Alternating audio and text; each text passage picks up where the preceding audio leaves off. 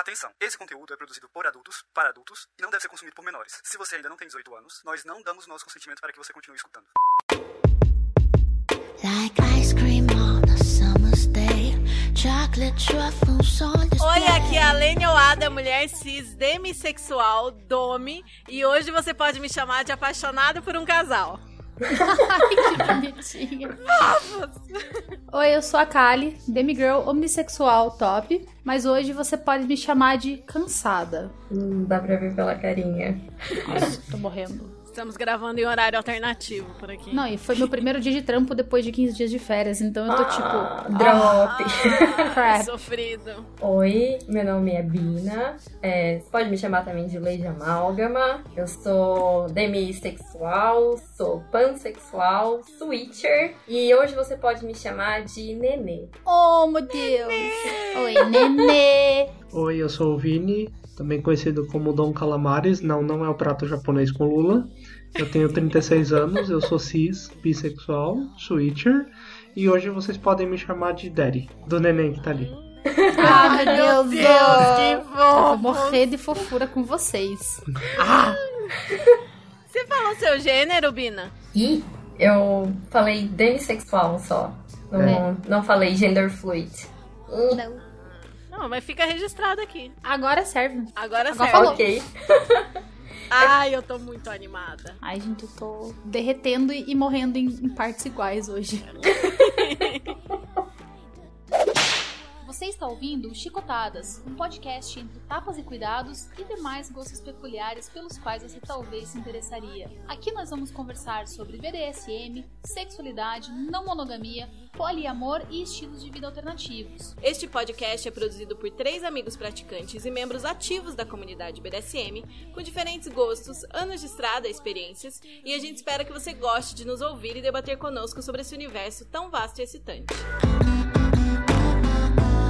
Antes de começar, lembrando que se você tá chegando no Chicotadas por esse episódio aqui e não conhece nada ainda do BDSM, dá uma ouvida nos outros episódios primeiro, ouve lá do começo, pra entender tudo que a gente vai falar por aqui, tá? Se tiver algum aviso de gatilho nesse episódio, eu vou colocar ele aqui.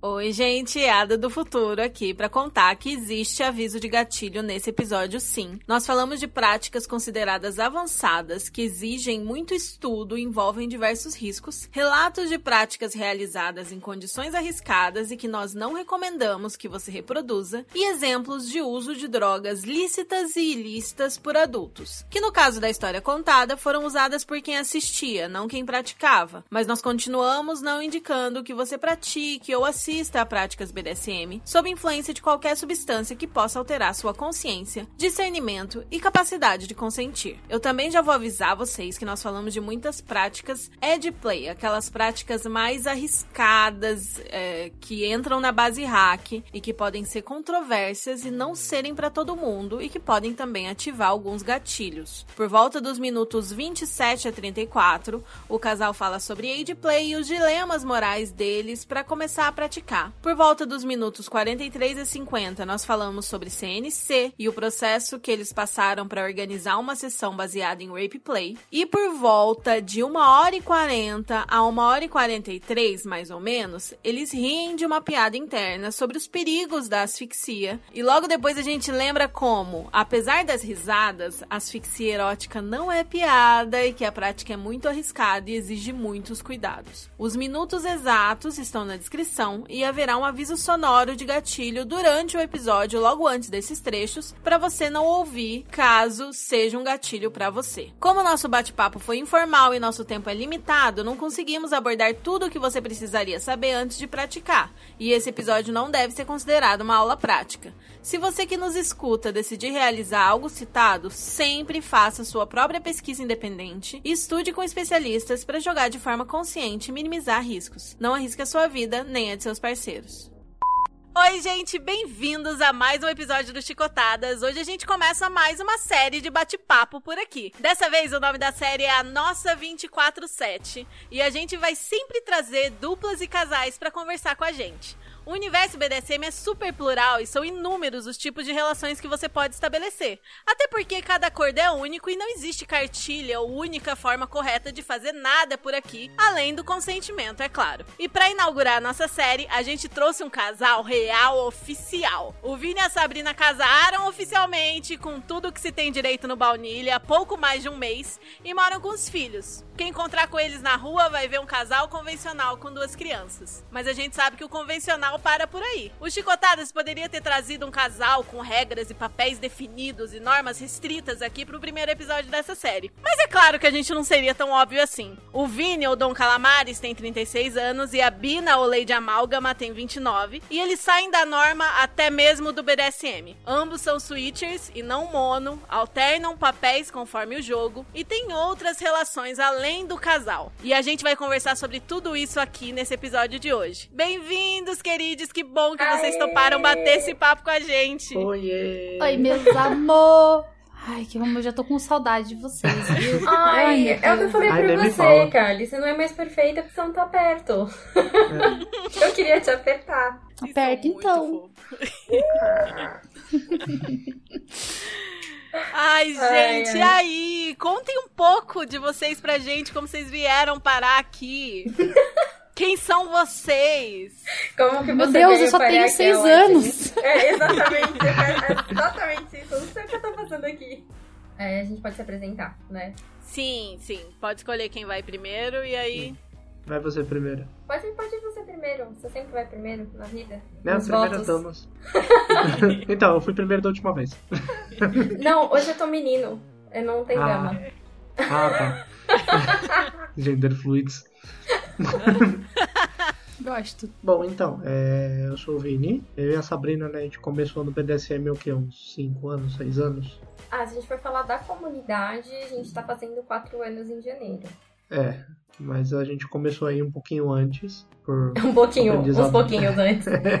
uns pouquinhos antes aí aprendendo por conta própria. E desde que a gente entrou na comunidade, sabe, a gente foi bem recebido e a gente passou a gostar da coisa e praticar cada vez mais, trazer pra dentro do relacionamento também. Mas vocês entraram os dois juntos? Vocês conheceram o BDSM Sim. juntos? Ah, a gente conheceu a comunidade, né, juntos. É. Porque gente- é, já rolava de eu, de eu praticar com o meu ex-marido há um tempo, já tinha essas preferências, mas era muito, assim, amador, e bastante esporádico. Eram práticas, assim, mais superficiais, sabe? Usar, como é que fala, corda de roupão pra fazer bondage, dar aqueles tapas na bunda, esse tipo de coisa. E eu sempre pesquisei, mas o conhecimento na nossa época era bem escasso, né? A gente tinha o blog do Dom Verdugo lá e não tinha muito mais coisa que a gente achava na internet. Todo episódio que tem algum, algum É. convidado que tem mais de 3, 4 anos de comunidade é fatal. Dom Verdugo vai aparecer. Não, tem, como. Não tem como. Se a gente for falar 2000 Que a única coisa que tinha, né? Não... Ah, 2012, 2013 lá na internet, não, não tinha. Não tinha conteúdo em PTBR, era bem difícil pesquisar.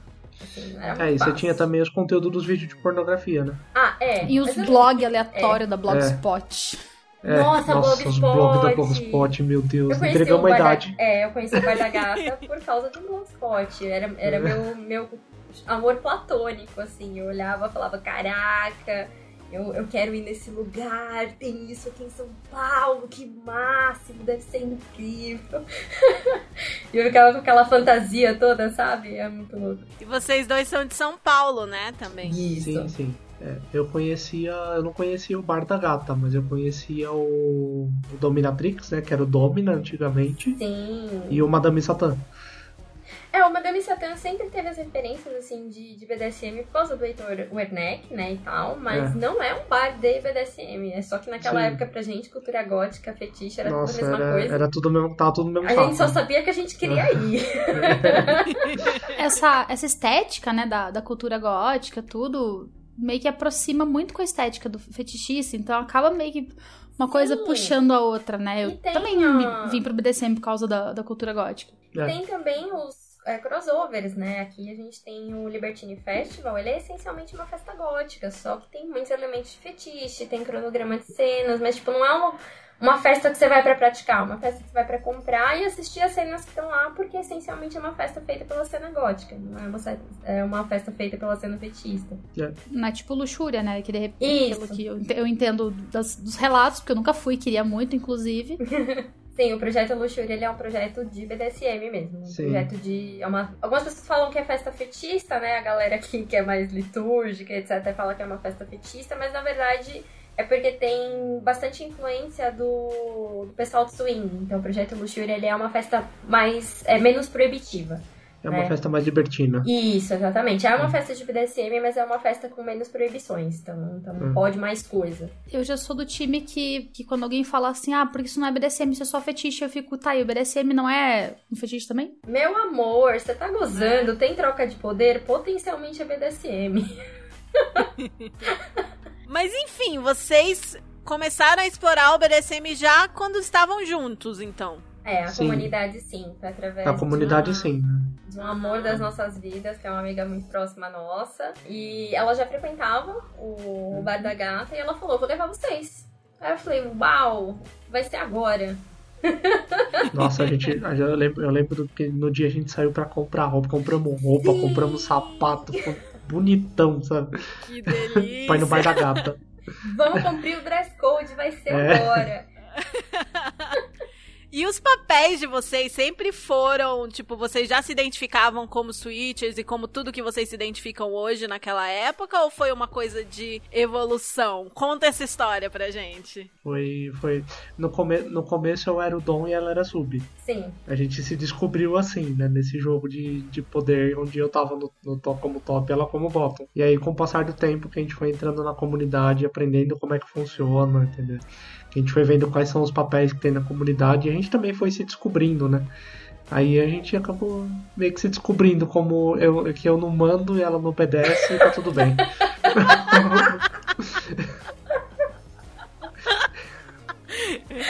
Como assim, Sabrina? Como assim? Então, vocês reclamam que o. Hugo é, é top from bottom, é porque vocês não me conhecem. Meu Deus. Juízo não temos. Foi, foi bastante curioso esse ingresso na, na comunidade, porque antes eu me via mais como dominadora e eu não via outro espectro. Misericórdia, como assim? Eu vou apanhar de homem? Eu apanhar de homem? Eu. Nunca! Nunca me dobrarei. Não vou. N- Não, gente. A cara da Paty. Eu vou ficar quieta aqui, eu não vou falar nada. E, eu e o Vinícius, quando a gente começou a se relacionar de forma baunilha, a gente compartilhava os fetiches. Ah, porque eu tenho fe- fetiches obscuros, você não entenderia. e a gente começou a explorar essas coisas. O primeiro puxão de cabelo é a cara esfregada no chão, foi amor à primeira vista. É esse homem que eu quero casar. Nossa, que, que linda história de amor, né? Não, sensacional, muito cara. bonito, muito bonito. Minha cara foi esfregada no chão e aí eu soube que era pra casar. Exatamente. Eu falei, não é possível, Nossa. eu sou submissa. Pera, pera, é isso, é pera. verdade, eu sou submissa. Pera que tem um caos. Tem um caos que eu tava. Conte, Quando a gente começou no, no BDSM, que eu tava. Ah. A gente tava nessa relação ainda de top e bottom. é, a pessoa ficou muito puta da vida, porque teve um dia que eu virei pra ela e falei, vai me fazer um sanduíche. Eu... Foi A o dia que eu me ficou- descobri switcher. Puta! Como diria a Engel, puta do meu cu. ela fez o sanduíche, mas. Mas fez Nossa! brava. Putaça! Como assim você me manda fazer um sanduíche? Você não pode me mandar, sei lá, é, virar de bunda. Você não, você não pode me mandar dar pra você. Ou, sei lá, não. Vai me fazer um sanduíche. Você é minha submissa. E eu, tipo, não gostei dessa brincadeira. Amarelo. Como assim? A audácia desse E não é nem tipo, faz um banquete pra mim, né? Tipo, me prepara um sanduíche, porque eu tô mandando. sem glamour nenhum. Eu falei, eu vou obedecer o caralho. Ai, eu amo. Tem muito isso, né, em relações novas, pessoas que se dizem, né, se, a- se descobrem, se entendem como muito submissos. Sim. E aí chega no lugar falando assim: Nossa, eu vou ser muito usada, eu vou precisar vai me mandar chupar, lamber, me rastejar, me expor. Faz um sanduíche. Bebe Sim. a sua água. Já bebeu dois litros de água hoje? Não quero mais. E foi nesse dia que a gente descobriu o significado da palavra limite.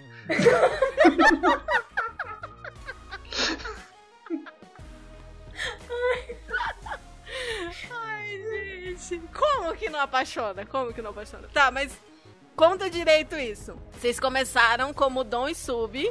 Sim. E aí, conforme vocês foram conhecendo a comunidade, vendo que não era bem assim, quais outros papéis vocês se descobriram, um com o outro e com outras pessoas também? Ah, é, e a parte não mono? Deixa eu perguntar a parte não mono primeiro. Vocês sempre foram não Sim. mono?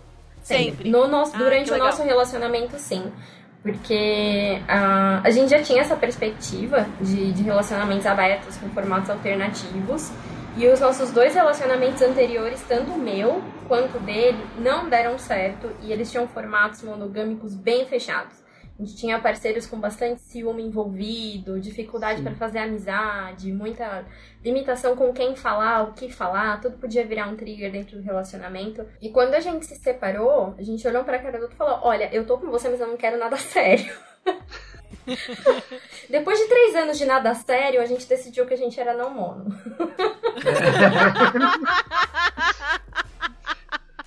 Detalhe, depois de três anos já morando juntos. Sim. Essa questão da procura dos papéis também tão legal, porque eu gosto muito da gata, não é, não é segredo que eu gosto muito da gata. Minha, minha jornada no BDSM ela teve um papel bastante representativo, o espaço que ela oferece é muito legal. E ela tinha o café, ela tinha um café da tarde para submissas e para tirar dúvida, para falar e tudo mais. E, e eu aprendi bastante coisa. E depois do episódio do sanduíche, eu tava tipo, ah, eu não sei se eu quero mais ser submissa. Acho que esse negócio não é pra mim. E numa das explicações, ela tava falando muito da sigla, do acrônimo, bem o back to basics, sabe? Bem o comecinho do BDSM, sobre a dinâmica do SM. Falando que tem muita gente que vem pra esse universo não é de DS. Não é. O jogo é da dor. O jogo é do sádico e o jogo é do masoquista. E o masoquista, ele é provocador. O masoquista, ele não quer um dono. Ele quer alguém pra bater nele. E eu, tipo, é isso. É isso. É isso que eu sou. eu sou isso aí que você falou. é isso, eu sou masoquista. É isso, acertei. Pronto, achei. Essa é a minha caixinha. isso estimulou muito a gente estudando e ampliando esses universos, assim. Eu acho que onde virou de cabeça para baixo, a gente começou a ir fundo no que significa ser switcher e desvergonhosamente explorar todos os papéis. Foi quando a gata contou uma das histórias que um dos. Do... Não me lembro agora se era um dos frequentadores do bar, se era uma- um, um dos amigos antigos, não lembro agora qual era a figura, mas ele era libertino. Ele, mesmo numa comunidade fortemente litúrgica, porque a gente sabe muito bem que o BDSM da geração passada, a galera tem bastante apego por as regras e pelos, pelos rituais e tudo mais, aquela coisa muito fechadinha, ele fazia os dois papéis. Do mesmo, de tarde ele tava no quarto apanhando da dona dele, à noite ele tava na masmorra batendo numa submissa, e, e ele vivia tudo isso. E ele sentava em todas as mesas e ele tinha o respeito da comunidade. Aí eu olhei assim e falei, hum, gostei disso aí. Faz, faz sentido isso aí. É, e também foi nessa jornada de descobrimento aí que eu também descobri que para eu ser top eu não preciso necessariamente ser dom, né? Eu posso ser top em outros papéis, em outras práticas, de outras maneiras. É, até esse momento que você conheceu essa pessoa, você achava que tinha que ser só um dos papéis, que não podia ser os dois ao mesmo tempo? Sim, eu sofria bastante por isso, porque ninguém nunca me disse isso, ninguém nunca virou isso pra mim. Na verdade, eu era muito estimulada a experimentar tudo. Então, foi na época que eu conheci o, o Darkseid, foi na época que eu conheci a gata. Eles falavam, menina, não se preocupa com isso, experimenta, experimenta, experimenta, depois você pensa. Depois você pensa em nome, primeiro experimenta. Mas aquilo me, me moía porque você entra num ambiente que é hegemonicamente dividido ao meio. Todas as reuniões litúrgicas que envolvem regras, você precisa escolher um papel pelo menos durante a reunião. Quem você quer performar aqui?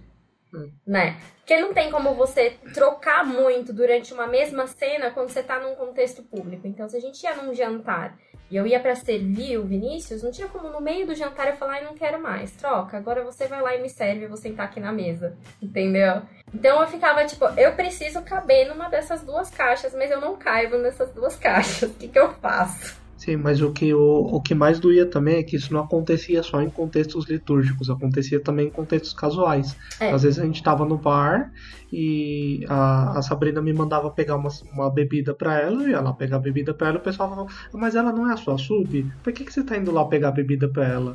Eu, tá, mas ela é minha esposa também, ela me pediu pra eu fazer isso, sabe? A gente tá casualmente aqui no bar, não tá fazendo Sim. cena. Minha mão não vai cair de eu atender um É. pedido, um favor, sabe? Nossa, me incomoda. Era uma coisa que me incomodava demais também. Tipo, por que que se eu tô num ambiente BDSM eu não posso buscar minha própria cadeira? Por que, que É. eu tenho que mandar um É. submisso pegar, sabe? Tipo, eu tenho mão, tenho perna, tenho. Sabe? Sim, sim. Não, não me custa pegar uma cadeira. Um monte de coisinha dessas regrinhas idiota que É. me cansa, beleza. Meu Deus do céu. Nossa, assim, cansa, beleza, define. Exausta. Isso fez, o, fez também não só com que a gente é, pensasse mais sobre os nossos papéis, mas trouxe um contexto de desafio. Porque hoje eu frequento todos esses espaços e as pessoas não questionam mais. Elas bonificam e elas ficam, oh meu Deus, como que você é? Porque eu lembro uma vez nessa de alguém, como assim? Ele foi buscar água pra você e, e você é submissa dele. Eu lembro que na hora eu falei pro Vinícius, eu falei, faça pro, pro chão quatro apoios aqui na minha frente, apoiei o pé em cima dele. Ele faz porque eu mandei. E porque agora eu tô mandando. É, e acho que, se eu não me engano, era 10 minutos antes eu tava suspendendo ela e torturando ela. Se foi em Curitiba, eu estava Foi. lá. E eu lembro disso. Eu lembro que. Porque eu não conhecia vocês ainda. Acho que foi a primeira festa que eu vi vocês. E o Vini amarrou a Bina e tal. Teve lá, Shibari, tá, tá, tá. Corta pra sei lá quantos minutos depois. Bini de quatro e os pezinhos. Vini de quatro, os pezinhos da Bina apoiados nele, enquanto ela bebia lá lindamente, ele ali de quatro, entendeu? Apoiozinho, mesinha. Eu olhei aquilo e falei, caralho! Goals! E foi a primeira metas, festa que a gente foi. É né? isso. Foi a primeira Foda. festa fora de São Paulo que a gente foi. É, foi a primeira festa É. fora de São Paulo que a gente foi. Eu lembro que nessa festa deu mó BO porque não tinha ponto de suspensão. E aí eu tive que improvisar. O Paulo improvisou o ponto de suspensão na hora. Foi. Não, foi, foi tryhard. Foi, foi muito louco essa festa. Foi muito legal. Deu tudo certo, foi seguro, mas rolou. É. E eu acho que deve ter sido a primeira, uma das primeiras festas que eu fui. Pra mim, que já era assim, mais tranquila com essas coisas, né? Porque eu aprendia muito com as coisas de fora. Eu já fiquei assim, tipo, caralho, que legal. Eu fico imaginando os litúrgicos vendo, né? Tipo, Sim. o cérebro deles explodiu. Oi. Tipo, não conseguiu processar o que é que está acontecendo aqui. quem é submisso de quem? Meu Deus, tipo, dá um tilt da tela azul. É. E é muito legal, porque agora os locais que a gente frequenta aqui em São Paulo, a galera já sabe. A galera não pergunta. E rola até umas, é, umas descontrações do tipo, quem é que tá mandando hoje? É. Ah, não sei. Nesse exato momento sou eu. É. Ou, nesse exato momento é ele. Mas daqui dois minutos isso pode mudar. É. E como que foi essa jornada aí da descoberta desses papéis e dessa dinâmica? Foi natural, foi fluido, ou foi uma coisa, deu muito bate-cabeça, deu muita DR? Ou foi uma coisa que foi assim, mais natural pra vocês, foi fluindo? Eu acho que o conflito maior foi a gente em relação à comunidade, porque dentro do quarto a gente já se conhecia bastante. Já, a gente já É. sabia as nossas dinâmicas, sabe? Então, se eu vinha com a proposta de eu experimentar alguma coisa nele, nunca teve aquela coisa do não pode. Claro que, que a gente tem limites específicos, né? Com, como, como dominador e como submisso, a gente tem, tem limites específicos. A gente sempre conversou isso assim muito na boa, do tipo, olha, você sabe que eu não sou tão resistente à dor, mas a gente pode tentar. A gente sempre foi bem aberto com esse tipo de coisa, sabe? Tipo, ah, eu quero tentar uma posição diferente, ah, eu quero tentar uma, uma amarração diferente, entendeu? Tipo, ah, eu quero tentar uma brincadeira diferente, ah, mas essa brincadeira que a gente quer tentar funciona desse jeito, você quer mesmo fazer isso? Ah, quero, entendeu? Ah, hoje eu quero te amarrar. O que Hum. você fez comigo noite passada, me dá umas dicas, eu quero fazer com você. Então, tipo, pra gente sempre foi muito, muito natural. Que delícia. Mas Muito foi mais o gostoso. contexto da comunidade e esse ponto da gente olhar um pro outro e falar: a gente vai desafiar esse povo, porque é pra isso. Eu venho aqui pra botar fogo no parquinho. É assim que a gente gosta. Isso, é isso, porque eu acho que muita gente, ao encontrar esse impasse, seria assim: eu não caibo aqui, a comunidade não é pra mim. Vocês vierem É. e falam assim: não, não, não, não, meu amor. Vocês vão ter que me engolir, meu bem. Eu caibo aqui muito bem, sim. Sim. E sou afrontosa. E é isso. Engulam. E aí agora não tem mais problema, não tem mais questão, né? É que a gente também nunca se sentiu ofendido, então se a gente vai num lugar mais litúrgico, a galera fala, ah, aquele casal de fetistas é incrível. A gente fala, é, pode ser, serve, me cabe, não me incomoda. Porque eu aprendi com eles próprios o que é de fato a BDSM. E eu, eu me orgulho muito de ter aprendido isso. E, e também sou muito grata deles terem, mesmo com as limitações, terem compartilhado isso comigo. É muito especial pra mim, sabe? Que BDSM é a troca de poder erótica. Se a gente ir na raiz do BDSM e falar o que é BDSM, BDSM é troca de poder erótica. E é os jogos de dor. Isso é essencialmente o BDSM, entendeu? Então, se eu tô transando só, mas ele vira pra mim e fala, fica quietinho e não se mexe. Não tem um brinquedo envolvido. É BDSM. Sim. Ali Tem naquela hora eu sei quem é que tá mandando. E eu tenho a opção é, de consentir essa troca de poder e falar, sim, senhor. Ou dar risada da minha cara e me virar e subir em cima de mim. Pois é, também pode acontecer. Gosto, diga de passagem. O mais engraçado é a diferença de tamanho dos dois, né? Porque tu é super pequenininha, Vini é super grandão, mas é tipo, cara, honestamente, eu sou alta e tal, mas se você me olhar muito torto assim, acho que até eu mando um sim senhora aí, hein? Já sei. Qual é a altura de vocês? Eu tenho 1,52m, gente. Eu tenho 1,76m e 94kg. Teve uma vez que foi muito engraçado, que ela tava fazendo comigo uma sessão de tickle play, que é cócegas. Eu já vi um vídeo de vocês. Tique, tique, tique. Era Ela esse vídeo? me mobilizar de um jeito que eu não consegui me mexer. Eu tenho o dobro do peso dela. Eu tive que pedir a safe, porque eu não conseguia me mexer. Ele para, por favor, para, senão eu vou fazer xixi. Aí eu comecei a gargalhar e não parei. Ele, vermelho. Aí eu, ai, tá Que Plot droga. twist, eu tava quase fazendo xixi mesmo. Nossa. Ai, gente, cócegas é tudo, né? Nossa, é a melhor prática da vida, eu adoro. Pra mim, não. Pra mim, não dá. E sabe o que é o pior, gente? Eu não consigo nem fazer nos outros porque eu começo a rir antes da pessoa. É pior. Ai, é, Esse sou eu. é uma autotortura. Ai, ai. Ai, Só é de pensar bom. já me dá nervoso. Sim, Alene, foi o vídeo do tique tique tique. Porque eu tinha acabado de fazer isso com ele, então ele estava extremamente sensibilizado, aterrorizado. Então eu virava Nossa, pra ele e fazia assim, ele já ficava tipo, eu vou morrer, vai ser agora, é certeza. A pessoa chegava com a mão perto de mim e já começava a gargalhar já. Tipo, Cócegas virtuais. Ai, que maravilhoso. E já que estamos falando de uma prática que vocês gostam, quais são as práticas favoritas de vocês como casal e separadamente? acho que como casal é o Shibari, né? Tem outra, né? Eu vou, É. como diz o, o Maia, que deu uma masterclass muito legal pra gente de Shibari esses últimos tempos, eu aparentemente gosto muito de cordas esmagando os meus ossos. É. Aqui fica um aviso de gatilho de descrição de dinâmica e de play e dilemas morais envolvidos. Esse trecho acaba por volta do minuto 34. Haverá um aviso sonoro e o minuto exato na descrição do episódio. É, esse até- e a gente também gosta um pouco, gosta bastante da dinâmica de Daddy Little.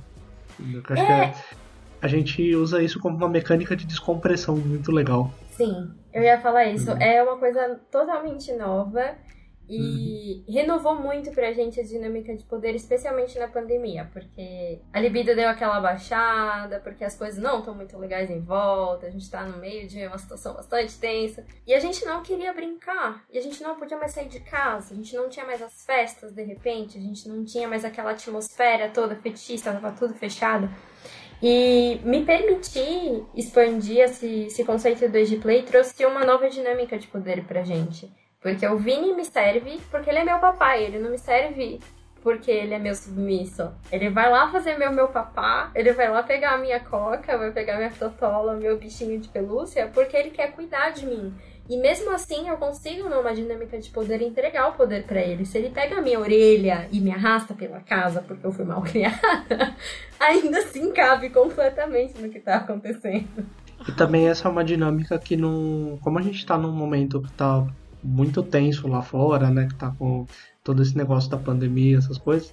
O Age Play pra gente foi uma dinâmica mais cuticute, sabe? Mais carinhosa e menos é, agressiva. E lúdica, né? É. Porque permitiu a gente voltar a fazer coisas que a gente fazia no começo do relacionamento, que é imaginar coisas, trocar carinhos num, num, contexto um pouco mais expandido, porque eu não sou uma pessoa muito tátil, e com o Little eu sou uma pessoa mais afável, mais tátil. Então, e a gente também é, compartilhar mais confidências, criar um ambiente mais íntimo, agradável e protegido lá de fora, é. sabe? Então foi, foi muito gostoso dar esse, esse passo e permitir o, o age. Porque eu tinha bastante preconceito, né? Porque você fala, eu sou mãe, eu tenho duas crianças em casa. O que a gente ensina para as crianças é para elas não serem tocadas, para elas pensarem no corpinho delas, para elas respeitarem o corpinho do outro. E aí é. vem uma dinâmica que pega todo esse universo lúdico e mistura com o universo sexual erótico do BDSM. Nossa, eu dei aquela é. bugada, né? Eu falei, não, eu não posso gostar disso. Como que eu vou gostar disso? Que, que mãe eu seria gostando disso? E o consentimento que a gente aprende dentro do BDSM, o respeito pelo outro, pelos desejos do outro, que tangibilizou quebrar esse tabu para mim. Porque a gente sabe muito bem que é uma brincadeira de adultos para adultos e que são contextos completamente diferentes. Sim, porque antes a gente tinha aquele negócio do, ai, mas isso é uma linha tênue para pular pra pedofilia, sabe? Tipo, e aí a gente repensou isso e entendeu? E contextualizou isso de uma maneira diferente. Eu ouso mais, uh, uh, mais do que essa linha tênue, não é porque a gente acha. Porque quando você está muito tempo na comunidade, temos red flags, vemos red uhum. flags, conhecemos red flags. E no contexto de Little é muito complicado porque eu já tive contato com algumas garotas que tiveram relacionamentos abusivos nesse aspecto. Então, para mim era muito problemático ver um cara muito mais velho, uma menina muito mais nova, às vezes menor de idade. Então isso para mim era um, era um red flag gigantesco. Travestido de fetiche. Tipo, ah não, mas é age, tá tudo bem. Não, não tá tudo bem. São, uma coisa é uma coisa, outra coisa é outra coisa.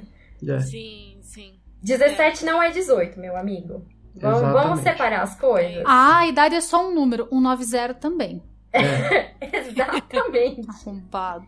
Exatamente. Exatamente. E quando você tá. Porque a gente sempre teve perto dos dinossauros, né? Quando você tá na comunidade, você vê a galera de 50, a galera de 40, com menininhas muito novas, é, é o primeiro red flag.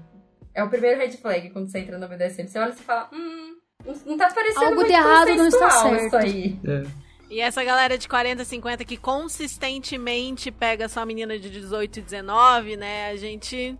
Exatamente. Acende uma luzinha. É. Queria dizer que o episódio passado que a gente gravou foi sobre isso, inclusive. Ah. Sim, sim, falamos bastante disso. É, nesse de momento que estamos gravando, ainda não saiu esse episódio. Mas a gente falou bastante disso, inclusive, ah, desses predadores que que muitas vezes ficam de olho nessas pessoas muito novas e que acabaram de entrar, né? Acabaram de fazer 18, 19. Sim. E que quando a gente conhece mesmo, a gente conhece relações aí de play saudáveis, a gente vê que não, não tem essa história de linha tênue, né? Não. É que não. é uma visão de quem tá de fora e de quem não conhece as relações. É. E assim, a maioria das relações aí de play que eu conheço partiram, iniciaram de uma necessidade do bottom, de uma necessidade da Little, do Little. Querer esse ambiente de cuidado, de querer esse ambiente lúdico, que não tinha nada a ver com um, um cara mais velho, pervertido, querendo, sabe? É um adulto com interesse disso. numa pessoa fantasiada de criança. Que Exato. é o que eu ouço muito, tá ligado? Ah, mas a pessoa que tem tesão nisso. Gente, a pessoa tem tesão no adulto é o adulto. Sim, São exatamente. dois adultos. É. E parte do contexto que a gente sentiu isso de fato experimentando é eu de neném. Eu sendo a neném que eu já sou. Eu É, não- não tendo tabus com os meus comportamentos fofinhos. E não, como é que fala? Não uma criança. Principalmente porque um, como é que fala? Uma criança não tem capacidade pra consentir numa situação Sim. dessa. E eu, Tá. adulta, viro pra ele e falo, vai logo, vai lá. Pode me agarrar pelo cabelo aí. Por Vamos, favor, né? lava minha boca com sabão. Fa- fala palavrão de propósito pra ter a boca lavada com sabão, né? É, foi o que aconteceu uma vez, inclusive. que legal. Na semana passada foi engraçado, que eu fui dar beijinho de bom dia nela, ela tava com bafinho. E eu falei pra ela escovar os dentes, ela não queria escovar os dentes. Eu levei ela pela orelha até o banheiro e fiz ela escovar os dentes. Foi. Foi legal. Eu dei uma resistida, mas aí ganhei uns tapas. Porque eu... É, é aquele meme, né? Demos muita risada, apanhei. Passei o dia com a bunda quente. Rimos muito, apanhei. Cruz quero. Vocês, é, além da dinâmica Little, tem dinâmica Pet também, né? Sim, sim. Você quer falar sobre a dinâmica que eu falo? Porque eu tô a tagarela, assim, insuportável aqui. É, falar que a gente também tem a dinâmica pet, né? Que a Sabrina, como você pode ver, ela é um gatinho, inclusive a cadeira dela é de gatinho, tudo dela é de gatinho. Mas assim, é, a gente já teve mais aflorado a dinâmica de pet, mas eu tô sentindo que agora tá mais no segundo plano, assim, sabe? Aí eu acho que porque foi uma das dinâmicas que a gente estressou. Porque foi um fetiche que a gente É. chegou na comunidade com, oh meu Deus, eu sou pet. Então, todo final de semana que a gente ia pra, pra, pro bar, ia pra festa, pra, pra casa de alguém fetichista, estava lá eu de orelhas. Porque tem, tinha coleção de orelhas de gatinhos de todas as cores possíveis. Sim, esse brinquedo foi eu que te indiquei, inclusive. É ele do faz Alan. barulhinho. Fazia. Ah, ele fazia. Ah, acabou a bateriazinha. Hum. Tem que, tem Uhum. que recarregar. E, e aquela, aquela, como é que fala? Dinâmica pública de toda vez no Cobase ele me fazer ficar vermelha com algum comentário que ele fazia no corredor das coleiras, ou etc. Então a gente acha que a gente estressou muito essa dinâmica. E, e também porque eu acho que o, o Vini se identifica muito mais com o pet do que eu. Então a gente teve uma época que a gente quase tinha um canil, né? Todo cachorro que chegava perto do Vinícius, ele tava lá disciplinando. Conta sobre isso, Vini. Você é um ótimo treinador de cães, é isso? Nessa época eu tava com três cachorros em negociação com o quarto. Meu E era muito engraçado, porque o pessoal vinha aqui em casa pra gente brincar de pet play e tava dois cachorros e a Sabrina, que é um gato. E aí, eu, e aí eu, como o, o bom sádico que eu sou, eu soltava os cachorros em cima dela, pros cachorros lamber ela, brincar com ela. Fazer... Não, eu em paz na minha vida, nem tava em pé, tava sentadinha com o celular na mão no sofá, do tipo, deixa eles brincar, daqui a pouco eu vou pedir uma pizza. E aí, um brinquedo, uma bolinha, um osso caía em cima do meu colo e eu era morta por cachorro. Morreu de quê? Atropelada por um- dois dog. Vinha um embaixo tentando pegar, o outro vinha em cima e começava a cheirar e lamber a minha cara. E eu desesperada, chilicando. Tira esse cachorro daqui! e ficava lá, não, senta, rola, vai, vai pegar. E quando era vai pegar, era em cima de mim. Sempre. Ah, não era sempre, vai, era 90% das vezes. As outras 10% era treinamento sério. Aham. Você fez isso, inclusive, numa cena do Dominatrix, né? Porque você adora esse truque. Você Sim, acha eu fiz. sensacional. Eu tava fazendo uma cena lá no Dominatrix de pet play, como tamer, né? E a pessoa que tava comigo fazendo pet, ela tinha os brinquedinhos e eu peguei e joguei o brinquedo no meio da galera. Falei, vai pegar. Aí o dog atropelou todo mundo. Nossa. Exatamente, começou a subir no colo, cheirar a mesa, e todo mundo, ai, ai, ai, é um cachorro mesmo. Eu, tipo, é um cachorro. É assim que É, que, acontece. inclusive a pessoa, a pessoa que eu tava fazendo tava com a máscara de cachorro. E com as patas de cachorro. Então, Ai, acho sensacional, gente. Muito legal Ai, de eu ver. adoro, eu quero aprender a fazer mais. Faz tempo. Eventualmente vou pegar dicas com o Vini, porque eu acho muito legal. Treinamento de cachorros humanos. Gostamos. Nossa, total. Época canil da, da vida fetichista. Aí hoje em dia o, o lado pet tá um pouco mais adormecido? Ou... É, eu sou um, um gato preguiçoso. Eu basicamente como e, e eu durmo e eu faço o que eu quero. E aí, às vezes ele quer brincar e eu fico com aquela cara de. Até eu pegar a lanterninha, aquelas, aqueles laser vermelho, sabe? Ai, aí não tem gato que, que, que permaneça adormecido? Não, aí, aí eu pego o laser e a pessoa começa, não, não, não, não faz isso, por favor, não, e mexendo no laser. Não, não, não faz isso. Eu vou pedir a safe. Tipo, é, é irresistível. uma suspensão comigo, me virou de cabeça pra baixo. Você tá olhando pro chão, né? Tô. Agora pega. E começou a mexer o laser. Eu fiquei. Nossa, Sádico! Sádico! Gente, que maldade! Me adotem! parecia um salame balançando assim.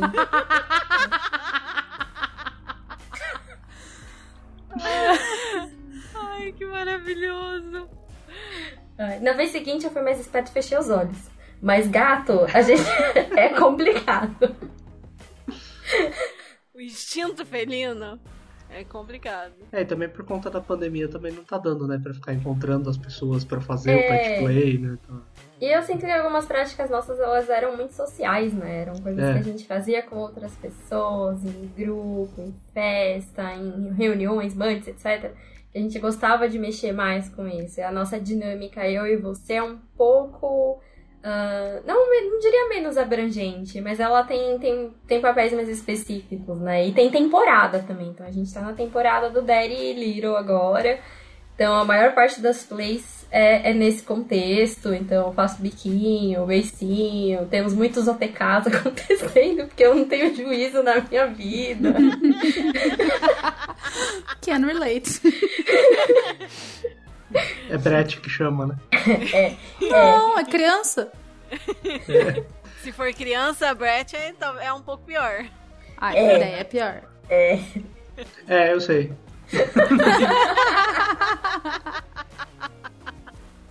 Então deixa eu ver se a gente consegue listar. Vamos lá. Então, Brad Tamer, Daddy Little. A gente brinca, mesmo não querendo, né, não dentro do quarto muito, mas em festa a gente gosta bastante de performar dominadora e submissa, porque é muito gostoso fazer isso em- ambiente, principalmente quando a gente quer dar uns mindfuck na galera comigo quebrando protocolo. Mas não é uma O coisa que é tão marcante em casa, assim. Então. Não, eu acho que é, que é muito marcante em casa a relação mesmo sádico e masoquista. A gente tem, É. um, a gente tem uma, uma coisa assim. Foi muito legal porque isso me lembra um jeito que o pessoal é, dinossauro me explicou Switcher uma vez e fez todo sentido na minha cabeça, muito mais do que outras definições que eu tinha lido. Que a tendência do Switcher é, é o sadomasoquista. Então, o conceito de Switcher veio do sadomasoquista, que uma pessoa pode gostar de aplicar e de recebedor. E fez todo sentido porque pra gente realmente, principalmente naquela época, nossa dinâmica era muito voltada ao sadismo e masoquismo.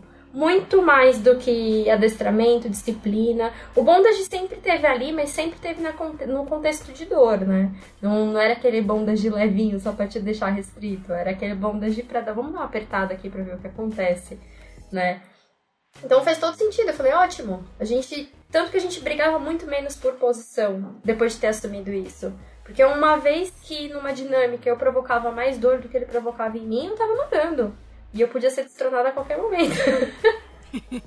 Primal também foi uma, uma. A gente teve uma época muito Uhum. forte, assim, que, que tudo virava. Tudo virava lutinha. Tudo virava É. lutinha. Nossa, Primal entre dois Switchers deve ser uma loucura. Não, não tem regra. Era, Nossa. era um passando álcool nas costas do outro, cheio de arranhão e mordida. E, Eu, eu enxergo o Primal entre dois Switchers como a dinâmica Hunter x Hunter. Não tem Prey. Não tem. É. É a disputa, o- a disputa pelo poder e, tipo, vamos ver quem ganha essa merda. Ninguém cede. Sim, a disputa pelo poder puro e simples. A gente saía todo arranhado, cheio de hematoma, marca de mordida, Suave. às vezes sangrando. Achavam ruim? Não. Não, achavam ruim. Definitivamente Então, não. Eu vou ficar quietinha aqui que eu tô com água na boca. Eu não vou falar nada, senão eu vou babar. Cara, passando muita vontade hoje. Oi, gente. Outro aviso de gatilho de práticas Edplay, CNC e Rape Play. E o processo que o casal passou para organizar uma sessão com essas práticas, dificuldades, cuidados e consequências também. Não tem nada super gráfico, mas pode ativar alguns gatilhos. Esse trecho acaba por volta do minuto 50. Haverá um aviso sonoro e um minuto exato na descrição. A gente faz bastante brincadeira CNC também, né? Sim, sim. Eu, eu falo isso muito. É que eu falo, é hora de, de tirar as crianças do BDSM da sala, sabe? Porque a gente é DJ player, né? É uma, é uma marca muito presente no nosso relacionamento. Então, tanto que ele brincou com o lance do sanduíche, foi aí que a gente descobriu que era limite, porque é justamente isso. Não tinha essa de negociar limite antes. A gente negociava dispositivo de segurança, a gente nunca negociou É. limite. É o que, que você quer testar e como que a gente para se precisar. Que inclusive, desde o começo do relacionamento, por a gente já ter o, esse conceito de dispositivo muito bem definido, a safe word pra gente sempre é uma coisa sagrada. Entendeu? Tipo, a safe word ela é irrevogável. Falou a safe word, a brincadeira para, independente do que estiver acontecendo. É, eu acho que isso é o mínimo, na verdade. Eu, Sim. eu levo isso desde o começo, assim, desde sempre. É, mesmo não, não, não me envolvendo em práticas tão arriscadas assim, né? Mas, pra mim, se a pessoa pedir pra parar, é parou. Sim, sim. A gente fala muito disso porque a gente, a gente usa mais a base hack, né, do que, do que a SSC. E não tem nem como não usar a base hack quando a gente fala de asfixia, quando a gente fala de choking, quando a gente fala de rape play, o próprio shibari. Principalmente quando você mistura ele com, com outros contextos. É, é, é receita, índice de VDM altíssimo, assim. altíssimo índice de VDM. E pra fazer isso, a gente sabe que a gente vai push boundaries. Dificilmente a gente não vai esbarrar em um limite. Então a gente, diferente de um casal, que tem casal que tá há muito tempo que não usa mais safe word, a gente usa muito. Justamente porque vocês estão sempre em- tentando empurrar um pouquinho o limite um do outro dentro dessa dinâmica que vocês Isso têm. Que já é uma coisa estabelecida. E importante falar também nessa questão do, do CNC, porque tem muita gente que chega no BD agora, ou é, tá descobrindo agora, tá chegando agora, e quer ir direto pra essas práticas. Não faça isso. Hum, Pelo amor de Deus. Pelo Eu amor de gostaria Deus, de ter faça esse ponto de vista de vocês, de pessoas que hoje em dia curtem bastante, fazem bastante, dessa galera que tem esse, essa visão de que o BDSM é isso, que eu tenho que ir pro BDSM pra fazer isso. Jogar nesse ponto assim que com certeza pra vocês adquirirem a confiança pra estarem nesse ponto hoje, não foi de um dia pro outro, né? Não, e pelo amor de Deus, acho que não é nem questão, é questão de confiança também, mas eu acho que a questão principal é o autoconhecimento, sabe? Tipo, se você tá falando de uma brincadeira onde você vai ser levado ao seu limite, você tem que conhecer bem qual é o seu limite, né? Pra você saber até onde você vai, até onde você pode ir, até onde você tá disposto a ir. E tem que explorar devagar, né? Não dá pra É. ir. Ah, vou, foda-se, eu vou descobrir o meu limite hoje. Não, calma. E aí quebra a outra pessoa ao meio, ela nunca mais volta a ser quem ela era, porque você foi, tipo, no ápice e a pessoa não tava pronta pros primeiros Não. passos ainda. É eu muito tô me lembrando que vocês estavam falando no episódio sobre, sobre cu. Um dos meus episódios favoritos.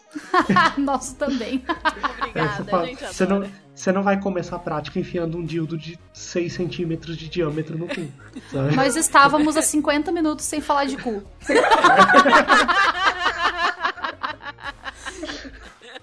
Mas é isso, você não vai enfiar o punho em alguém que nunca recebeu um dedo. Pelo amor de Deus, não façam isso, amiguinhos.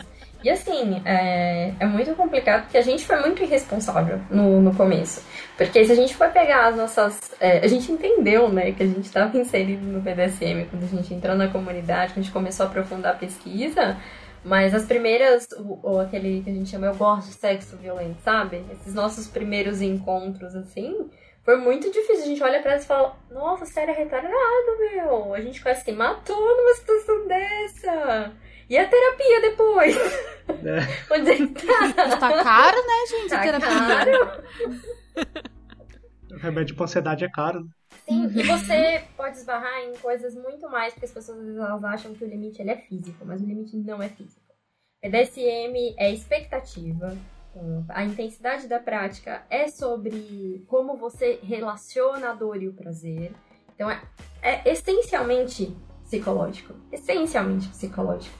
E quando a nossa, eu lembro muito bem da nossa primeira cena de, de rape, a gente ficou meses conversando sobre ela. Que era uma coisa que a gente queria muito fazer, era uma coisa que a gente já tinha feito, coisas parecidas em contextos menos seguros.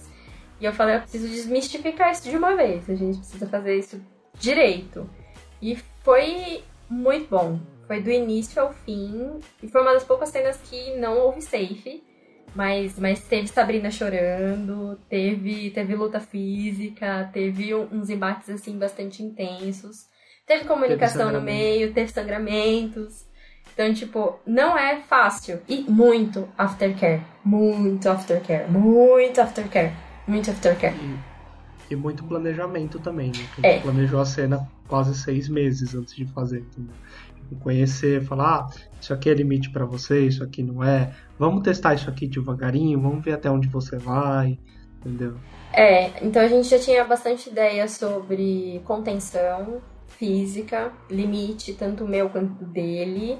A gente discutiu muito sobre limite psicológico, porque eu já passei por outras situações de abuso, então a gente falou, olha, isso pode ser uma issue. Eu provavelmente vou Pode ser chorar. um gatilho, né? Exatamente. Mas eu quero chorar. Estou ok em chorar em cena e a gente vai entender o limite do meu consentimento aí. Só cuidado com o space. Se você vê que eu tô não responsiva, que eu tô spaced out, puxa de volta, a gente vai, vai entendendo. Então, a gente fez checagens do, durante a cena, mas foi uma coisa muito orgânica, assim, sabe?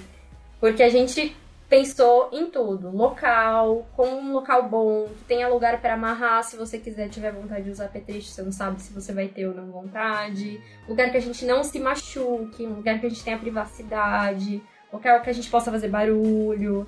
Então a gente pensou em tudo com bastante calma para poder colocar isso em prática. E, inclusive, uma coisa que a Sabrina falou também do Spaced Out, a gente definiu também muito bem qual ia ser a nossa comunicação não verbal. Pra gente Sim. saber quando o outro ia estar Spaced Out ou não. Sim, o que era, o que era permitido ou não. né, A, a comunicação não verbal, né? A, a safe em forma de gesto também ela é é muito importante a gente ter sempre. Eu, eu sempre, sempre fujo, né, pras safes mais tradicionais do semáforo e dos três tapinhas. Que, cara, eu não conheço ninguém até hoje que não tenha brincado ou assistido alguém brincar de lutinha Sim. Ou que não saiba que se você der três tapinhas, parou. É. Tipo. Então, é uma coisa que eu já usei safe até no baunilha, né? Do tipo, de chegar e falar vermelho, a pessoa ficar tão. Hã? The fuck? Que a pessoa É. parou o que tava fazendo. É. A pessoa não entendeu o que tava acontecendo e parou. Funcionou. É, é muito importante isso. O pessoal não entendia que a safe ela tem que ser algo simples de falar. É, inclusive, tem umas histórias aí de uns amigos do Vinícius, né, Vinícius?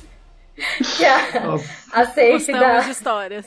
a safe da pessoa em questão era pineapple. Não, não era abacaxi, era pineapple. Ai, a pessoa tem que ser diferentona.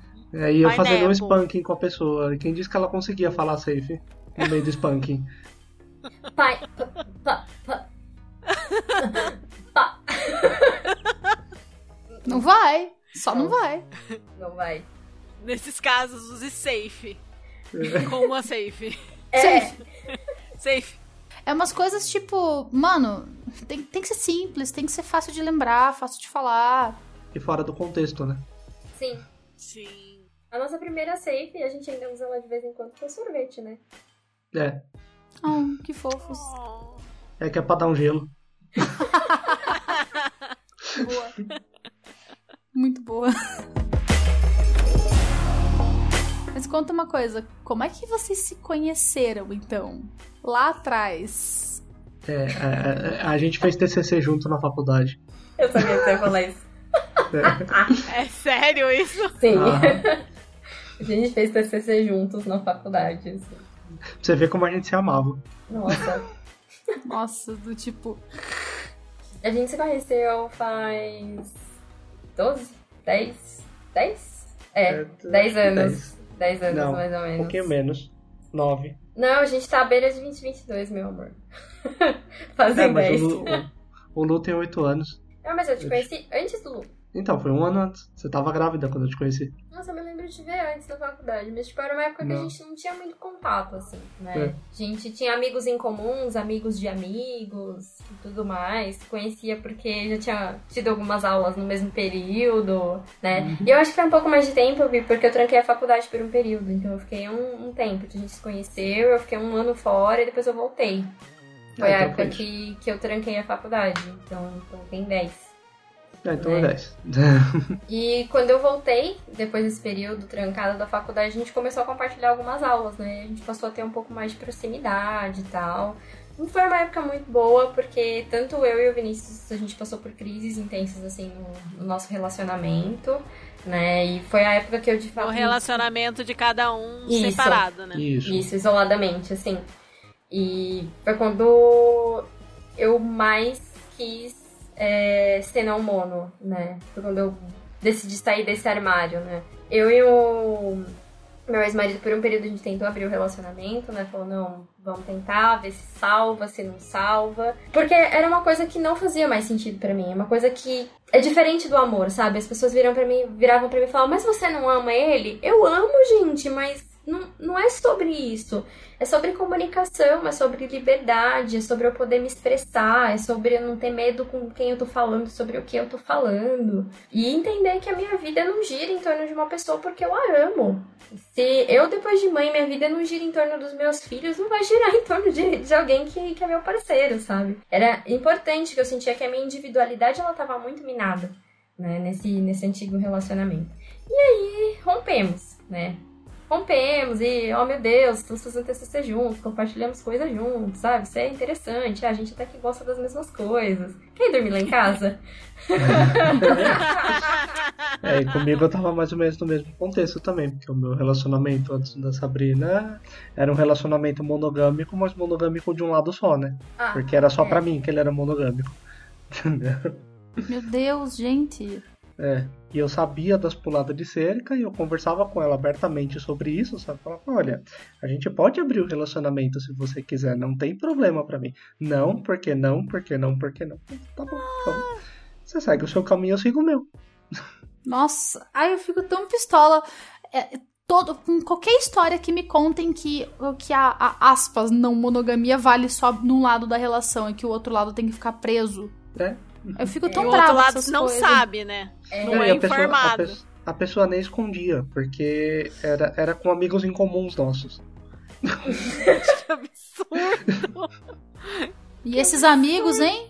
Nossa senhora, uns amigos desses não precisam de inimigo, gente. É, são pessoas que eu não falo mais hoje, inclusive, porque Amém. Né? Eu também Que não falaria. Difícil. E aí meio que, que a gente virou e falou, ok, se, se tô saindo com você, a gente tá repetindo o rolê, já tava naquelas duas repetições, três repetições, tipo, ai meu Deus, tô chamando a pessoa pra sair de novo. Ó, é, não, não vai ter nada mais que isso, tá? Eu sou livre, eu vou fazer o que eu tenho vontade, você não controla a minha vida. Tô vendo, né? Tô vendo. Super. Tô vendo a pessoa que me bota de castigo enquanto eu tô trabalhando, né? Aham. Vai pro banheiro do seu trabalho agora e você tá cinco minutos de castigo, porque você foi uma menina má. Exatamente, pensando assim, é, não manda, não manda em mim, pegando você pela orelha, levando escovar o dente. Não manda, nem um pouquinho. Quase nada. Ai, eu amo. A gente cospe pra cima, né? E era muito engraçado que a gente tava naquela fase do eu não estou apaixonado por você, mas ela, ai meu Deus, ela tá saindo com outra pessoa, ai meu Deus, ela não vai querer mais ficar comigo. mas eu não estou apaixonado por você. Não. Nem um. Vinícius, Nós estamos livres, nós não temos nada, É. que fique claro. Eu indo almoçar na casa dela todo final de semana, mas nós não temos nada. Quanto tempo até vocês descerem desse muro? Acho que foi. Foi um aninho, pelo menos, né? Nossa. Foi, foi tempo. Caramba. Pra você ter noção, ela ia lá onde eu morava, que eu, foi nessa época que eu saí da casa dos meus pais e fui morar sozinho. Como eu fui morar sozinho, não tinha eletrodoméstico, não tinha quase nada. Ela ia lá onde eu morava pra me levar pra ir lavar roupa na casa dela, porque ela tinha máquina de lavar e eu não. Mas, Mas nós vocês não não, temos tinham nada. nada, sério. É, Não, Nada sério. Não, não nem pouco. É só porque eu tenho máquina e você não tem, ué. Mas até, até hoje não é um relacionamento sério, né? Vocês dão risada pra caralho. É um relacionamento Nossa, divertido. Adorei. Vou adotar o Cunha. Ah, cara. Não, na moral, eu não quero um relacionamento sério nunca mais na minha vida. Não que eu tenha tido algum, mas. É, eu quero um relacionamento divertido. Tá vendo, amor? Te amo de qualquer jeito. Te amo de qualquer jeito. Nossa, isso foi muito engraçado um dia que ele virou pra mim e falou: Não, mas eu te amo. Mesmo porque a gente tava naquele conflito, porque todo mundo mudou de corpo, né, na pandemia. Uns quilos a mais ou menos, então a pressão estética é uma droga. E a gente se olha no espelho e fala: Não, tem alguma coisa errada. Quando na verdade não tem, né? A gente também tá envelhecendo, faz parte. Você não vai ficar com um corpo de 16 anos pra sempre. E aí ele, não, mas eu te amo desse jeito, do outro jeito, de qualquer jeito. Você me ama de qualquer jeito? te amo de qualquer jeito, te amo jogado. Fica meio largado, assim. Ah, te amo de qualquer jeito. Teve um, um ex-namorado meu, baunilha, né? Total baunilha, um dos meus primeiros namorados. Que um, um dia a gente tava passando por um lugar aqui no centro cívico e ele apontou uma pedra assim. Ele olhou assim, ele. Eu, eu, te, eu te amaria se você fosse aquela pedra. No- Uau! Nossa, cara, Cara, que aleatório. E ele tinha certeza que ele tava sendo muito poeta, né? cara, mas agora vocês prestem atenção. Eu terminei com ele faz mais de 15 anos. Eu lembro disso até hoje. Ah, é, Marcou. sim. Ele tem um ponto, tá ligado? Tipo. Achei fofinho. Fofinho, te amo de qualquer jeito. É tipo, te amo, eu te amaria se você fosse aquela pedra. É, exatamente. A frase inteira, na verdade, foi: Eu te amaria se você fosse aquela pedra e eu viria te visitar todos os dias. Oh. Ai, isso foi fofo. É. Foi, foi super fofo.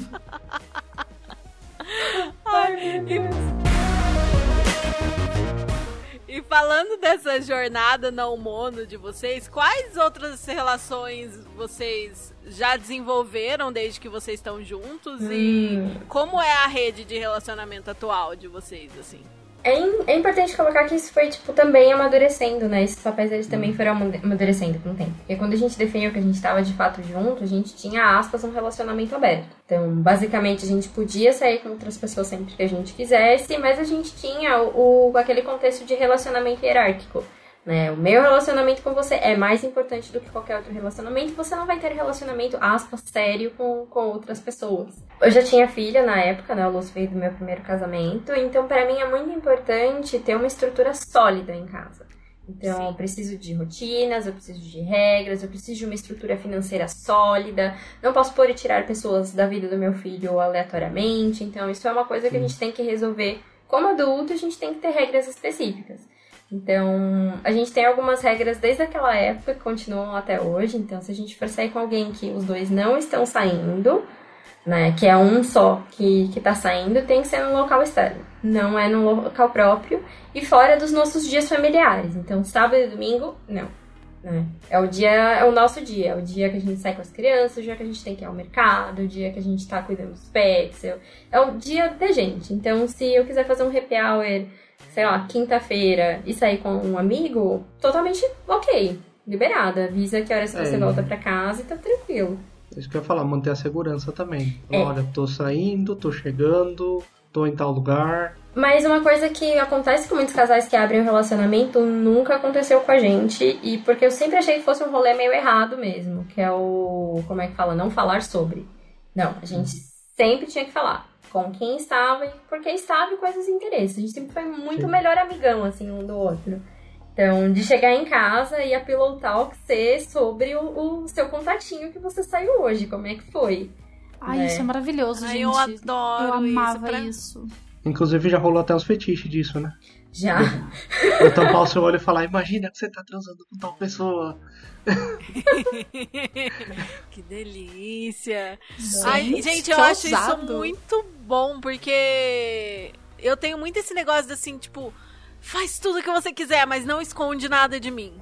Então, Sim. o fato da pessoa chegar e contar, e às vezes falar em detalhes, se, né, se tá todo mundo confortável, eu fico assim, sim, conta, e aí? E aí? E aí, o que ela fez? Como foi? Ai, eu adoro. Gente, mas a parte mais divertida do relacionamento no mono, além das pillow talk pra falar das outras pessoas, é falar das frustrações dos encontros.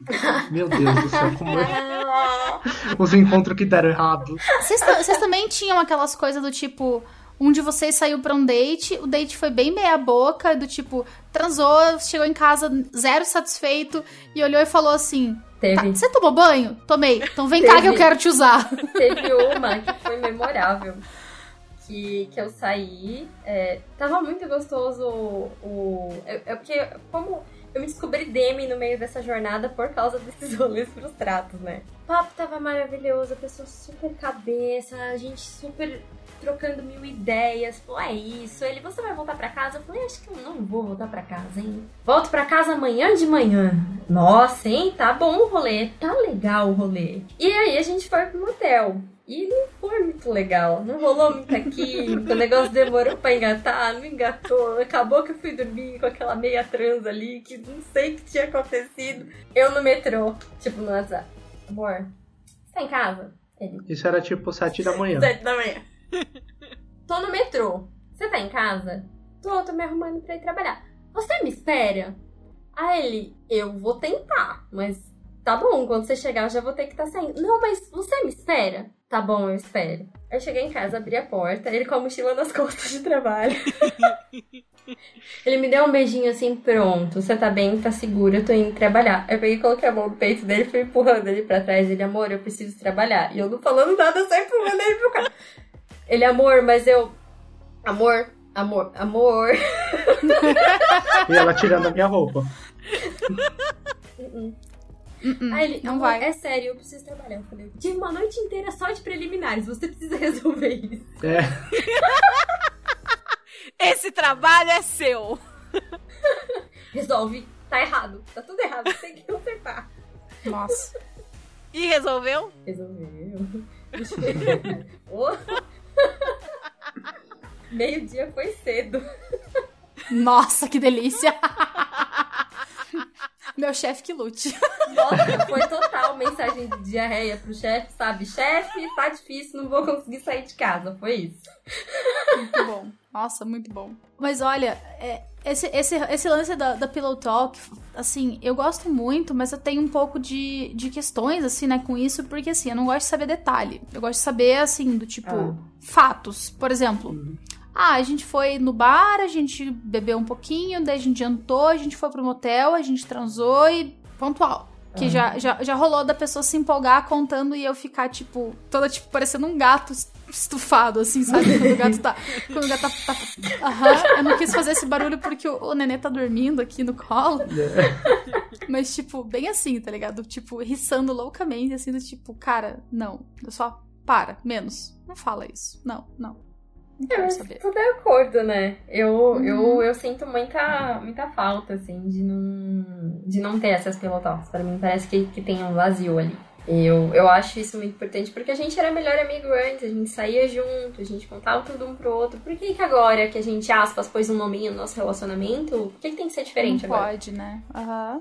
E também porque as pillow talks a gente usava isso pra alimentar o nosso CS, né? Ah, sim. Então era tipo, era tudo nos mínimos detalhes pra dar aquelas apimentadas depois, né? Sim, sim, sim, sim. Todos viram contos. Conto Cessi. Nossa, parece que a gente é super transudo, né?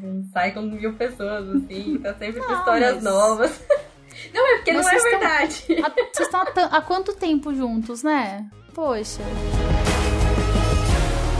E os relacionamentos de vocês? Ah, vocês estavam falando de regras, né? E aí a Isso. gente falou do- dos pillow talks e tal. Então, não sei se você quer expandir mais a questão das regras do, do relacionamento ou das relações que vocês têm estabelecidas. Acho que uma coisa puxa a outra, dá pra, dá pra fazer uma ponte legal com, com isso. Então, algumas regras que a gente decidiu lá no início permanecem, né? Então, o fato do- de a gente sempre comunicar onde tá, a gente ter os nossos dias de ficar em casa e os dias de, de sair pra rolê, né? Só que uma coisa mudou, foi o fato da gente não mais restringir que tipo de relacionamento que a gente tem com outras pessoas. Então, eu passei por um namoro recente, né, de, de um ano e pouco. Ah, a gente, o Vinícius tem um- uma relação, não sei se dá pra falar, acho que dá pra falar da Loren, né? O pessoal já, já falou um pouco da Loren, falar da Loren. A Loren é sua. Qual é o nome? Squish. Eu adoro esse nome É. fofo que, que vocês têm. Então a gente tem tipo, tipos de relacionamento diferentes, né? O Squish, ele é um. Explica, explica senhor, senhor Vinícius, melhor o seu relacionamento. O Squish ele é um crush aromântico. Eu, Então, a eu gente adoro isso. A gente se conversa, a gente fica junto, a gente se abraça, a gente se beija, a gente fala sobre tudo, só que é tudo de uma maneira bem aromântica, sabe? Tipo, uma amizade bem profunda. Sim, que pode ou não ter algum, algum É. envolvimento sexual. Tanto porque a É. Loren é, é esse, né? Então é, É bem raro. Mas, mas, mas tem esse, esse quê.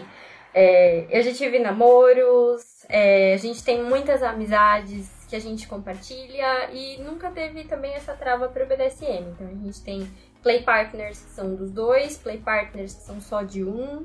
E a gente tem, tem também o nosso mentor, né? O, o senhor Darkseid aí, que É. sempre ajudou a gente desde o início e hoje também é um companheiro de play. E a gente continua compartilhando isso de formas diferentes, mas compartilhando. Cara, isso é muito legal. É- Essa constelação, né? Que a gente acaba É. criando, assim, como se fosse uma constelação, assim. A gente sabe que algumas estrelinhas estão mais próximas, outras mais distantes. Umas brilham Uhum. forte, outras brilham mais fraquinho. Mas é legal que todas brilham. E todas estão ali. E todas têm seu grau de importância, sua significância. E eu, particularmente, eu acho muito legal quando eu consigo fazer passar mais um tracinho, assim, ali. E, tipo, que a- as, as estrelinhas Sim. da constelação comecem a se relacionar, nem que seja de amizade, assim, os metamores. Eu acho muito gostoso isso. Nossa, é a Kitchen Table Polyamory que eles falam, né? Sim! Ah, meu sonho. Ah, tanto que muito, muito legal assim, depois que eu comecei a me entender como demissexual, desacelerar um pouco essa gana da vida de é, estresse pós-relacionamento traumático, sabe? Que você quer botar tudo em dia que você acha que você não viveu. É, eu comecei a entender que eu tenho um ritmo mais lento de conexão com as pessoas e dificilmente, dificilmente eu tenho algum relacionamento com alguém que não é relacionamento do Vini também. Seja contexto de amizade ou seja também um relacionamento que a gente compartilha. Porque nosso ciclo social, eu, o pessoal fala muito também que poliamor, os relacionamentos de poliamor é um fishbowl, né? É um, é um aquário. Você tá saindo com uma pessoa que é metamor de alguém que você conhece, com certeza. E a gente começou a interagir com pessoas muito próximas uns dos outros. Então, eu tô negociando atualmente com o Submiss, que é amigo dos dois. E o Vinícius tá botando pé na água aí pra talvez negociar com a esposa desse, desse amigo É. também. Que massa. Que legal. E a gente tem um, um dos nossos padrinhos de casamento que é um dos nossos submissos, assim. Ele não é submisso porque a gente tem uma relação mais elástica, né? Mas ele é o nosso play partner fixo há bastante tempo. E um dos meus pets. É, é o, é o cachorro. E é dos dois ao mesmo tempo, né? Sim, Uhum. Sim. Então vocês têm plays que vocês alternam papéis ou vocês dois são tops quando tem. tem Normalmente, quando a gente tem jogo com a mesma pessoa, eu posso ou não ser submissa do Vinícius em algum contexto de cena, mas os dois têm hierarquia sobre a pessoa que a gente tá dominando. A gente, se dá, a gente descobriu que a gente se dá muito bem com co-topping. Porque um vai muito na fraqueza do outro, sabe? Então, o que o Vinícius tem de técnica de corda, eu tenho de palpiteira de falar: não, vira essa pessoa agora não, volta, ó, olha o refluxo. Nossa, a Olha, gente o fazendo shibari junto, é um- modéstia à parte, a gente fazendo shibari junto é um showzinho à parte, tá? Oh. Chama nós pra assistir. Sim. Os voyeurs gritando aqui, né? Nossa, eu te mando as imagens depois. Gosto. Mas rola bastante isso, às vezes, é, igual esse, esse pet nosso, ele é muito próximo, eu fui aplicar um castigo nele e eu utilizar o Vinícius de, de apoio, eu falo, não, peraí, você vai aplicar isso daqui, porque eu tô mandando, porque esse senhor vai fazer isso, então a gente fez algumas plays de coach também. Nesse contexto foi bem legal, foi a primeira vez que eu experimentei essa coisa do coach, foi muito divertido, porque encaixou muito bem ali na, na cena. E, e a gente vai se explorando, a gente vai aproveitando que a gente tem essa flexibilidade de posições pra encaixar num desejo de play que um metamor nosso tenha. Ai, é muito gostoso ouvir essas histórias. Nossa, eu, tô, eu tô aqui, assim, apaixonadíssima, sabe? Tipo, é, é, já são pessoas que eu amo muito, mas eu tô assim, do tipo... Ah, Ai, cara, cada, ca- cada segundo eu tô tipo, puta merda, por que, que São Paulo tem que ser tão longe? Não é. A pandemia parece que fez ficar mais longe ainda, porque É. a cada dois meses eu tava por aí, agora tá tão difícil viajar com a mesma constância que antes. Ah, mas eu- é, deixa eu me formar, deixa eu me formar, deixa o o outro concurso chamar, que daí vocês vão ver. Aí eu vou estar mês sim, mês não aí. Yay! E... Estamos contando com isso. Uma pergunta que fazem muito pra gente, que fizeram, assim, Hum. quando eu pedi sugestão de pergunta, e eu não sei exatamente se vai encaixar muito na dinâmica de vocês, né? Pelo que vocês já explicaram aqui. Mas a galera tem muita curiosidade em saber como que é a questão da dinâmica do BDSM vazar pro baunilha e vice-versa. Ah, isso, isso é bastante importante. A gente, é, inclusive, Chicotada está sendo uma exceção à regra, mas a gente, nós somos pessoas muito privadas, né? A gente não tem tanto apego ao Nick, né? A gente tentou, mas não pegou, então a gente vai com Vini Vini mesmo. Mas a gente sempre tá de pulseirinha vermelha em festa que, que pergunta se pode fotografar. A gente tá sempre em ambientes que tem uma privacidade um pouco mais alta. Então, a gente tende a se arrumar e, e ter locais. é, a gente investe, isso é uma coisa também que, que fez a diferença. A gente investe bastante dinheiro quando a gente vai pra rolê no BDSM. É sempre um final de semana, uma viagem, um local legal pra guardar as coisas, pra se arrumar, um- uma festa legal, uma casa legal. Então a gente gosta bastante de algumas casas. A gente, por exemplo, frequenta muito pouco o Dominatrix Augusta porque é um bar muito aberto. Então a gente costuma frequentar casas ou às vezes alugar algum local pra poder fazer sessões privadas com amigos ou participar de algumas festas mais fechadas, porque pra gente é melhor na nossa privacidade. E não é tão obscuro quando a gente pensava antes do BDSM, meu Deus, como assim você chamado pra uma festa fechada e agora, como é que é? Como é que eu descubro essas coisas? Tem que falar a palavra secreta pra Pra entrar. entrar, é.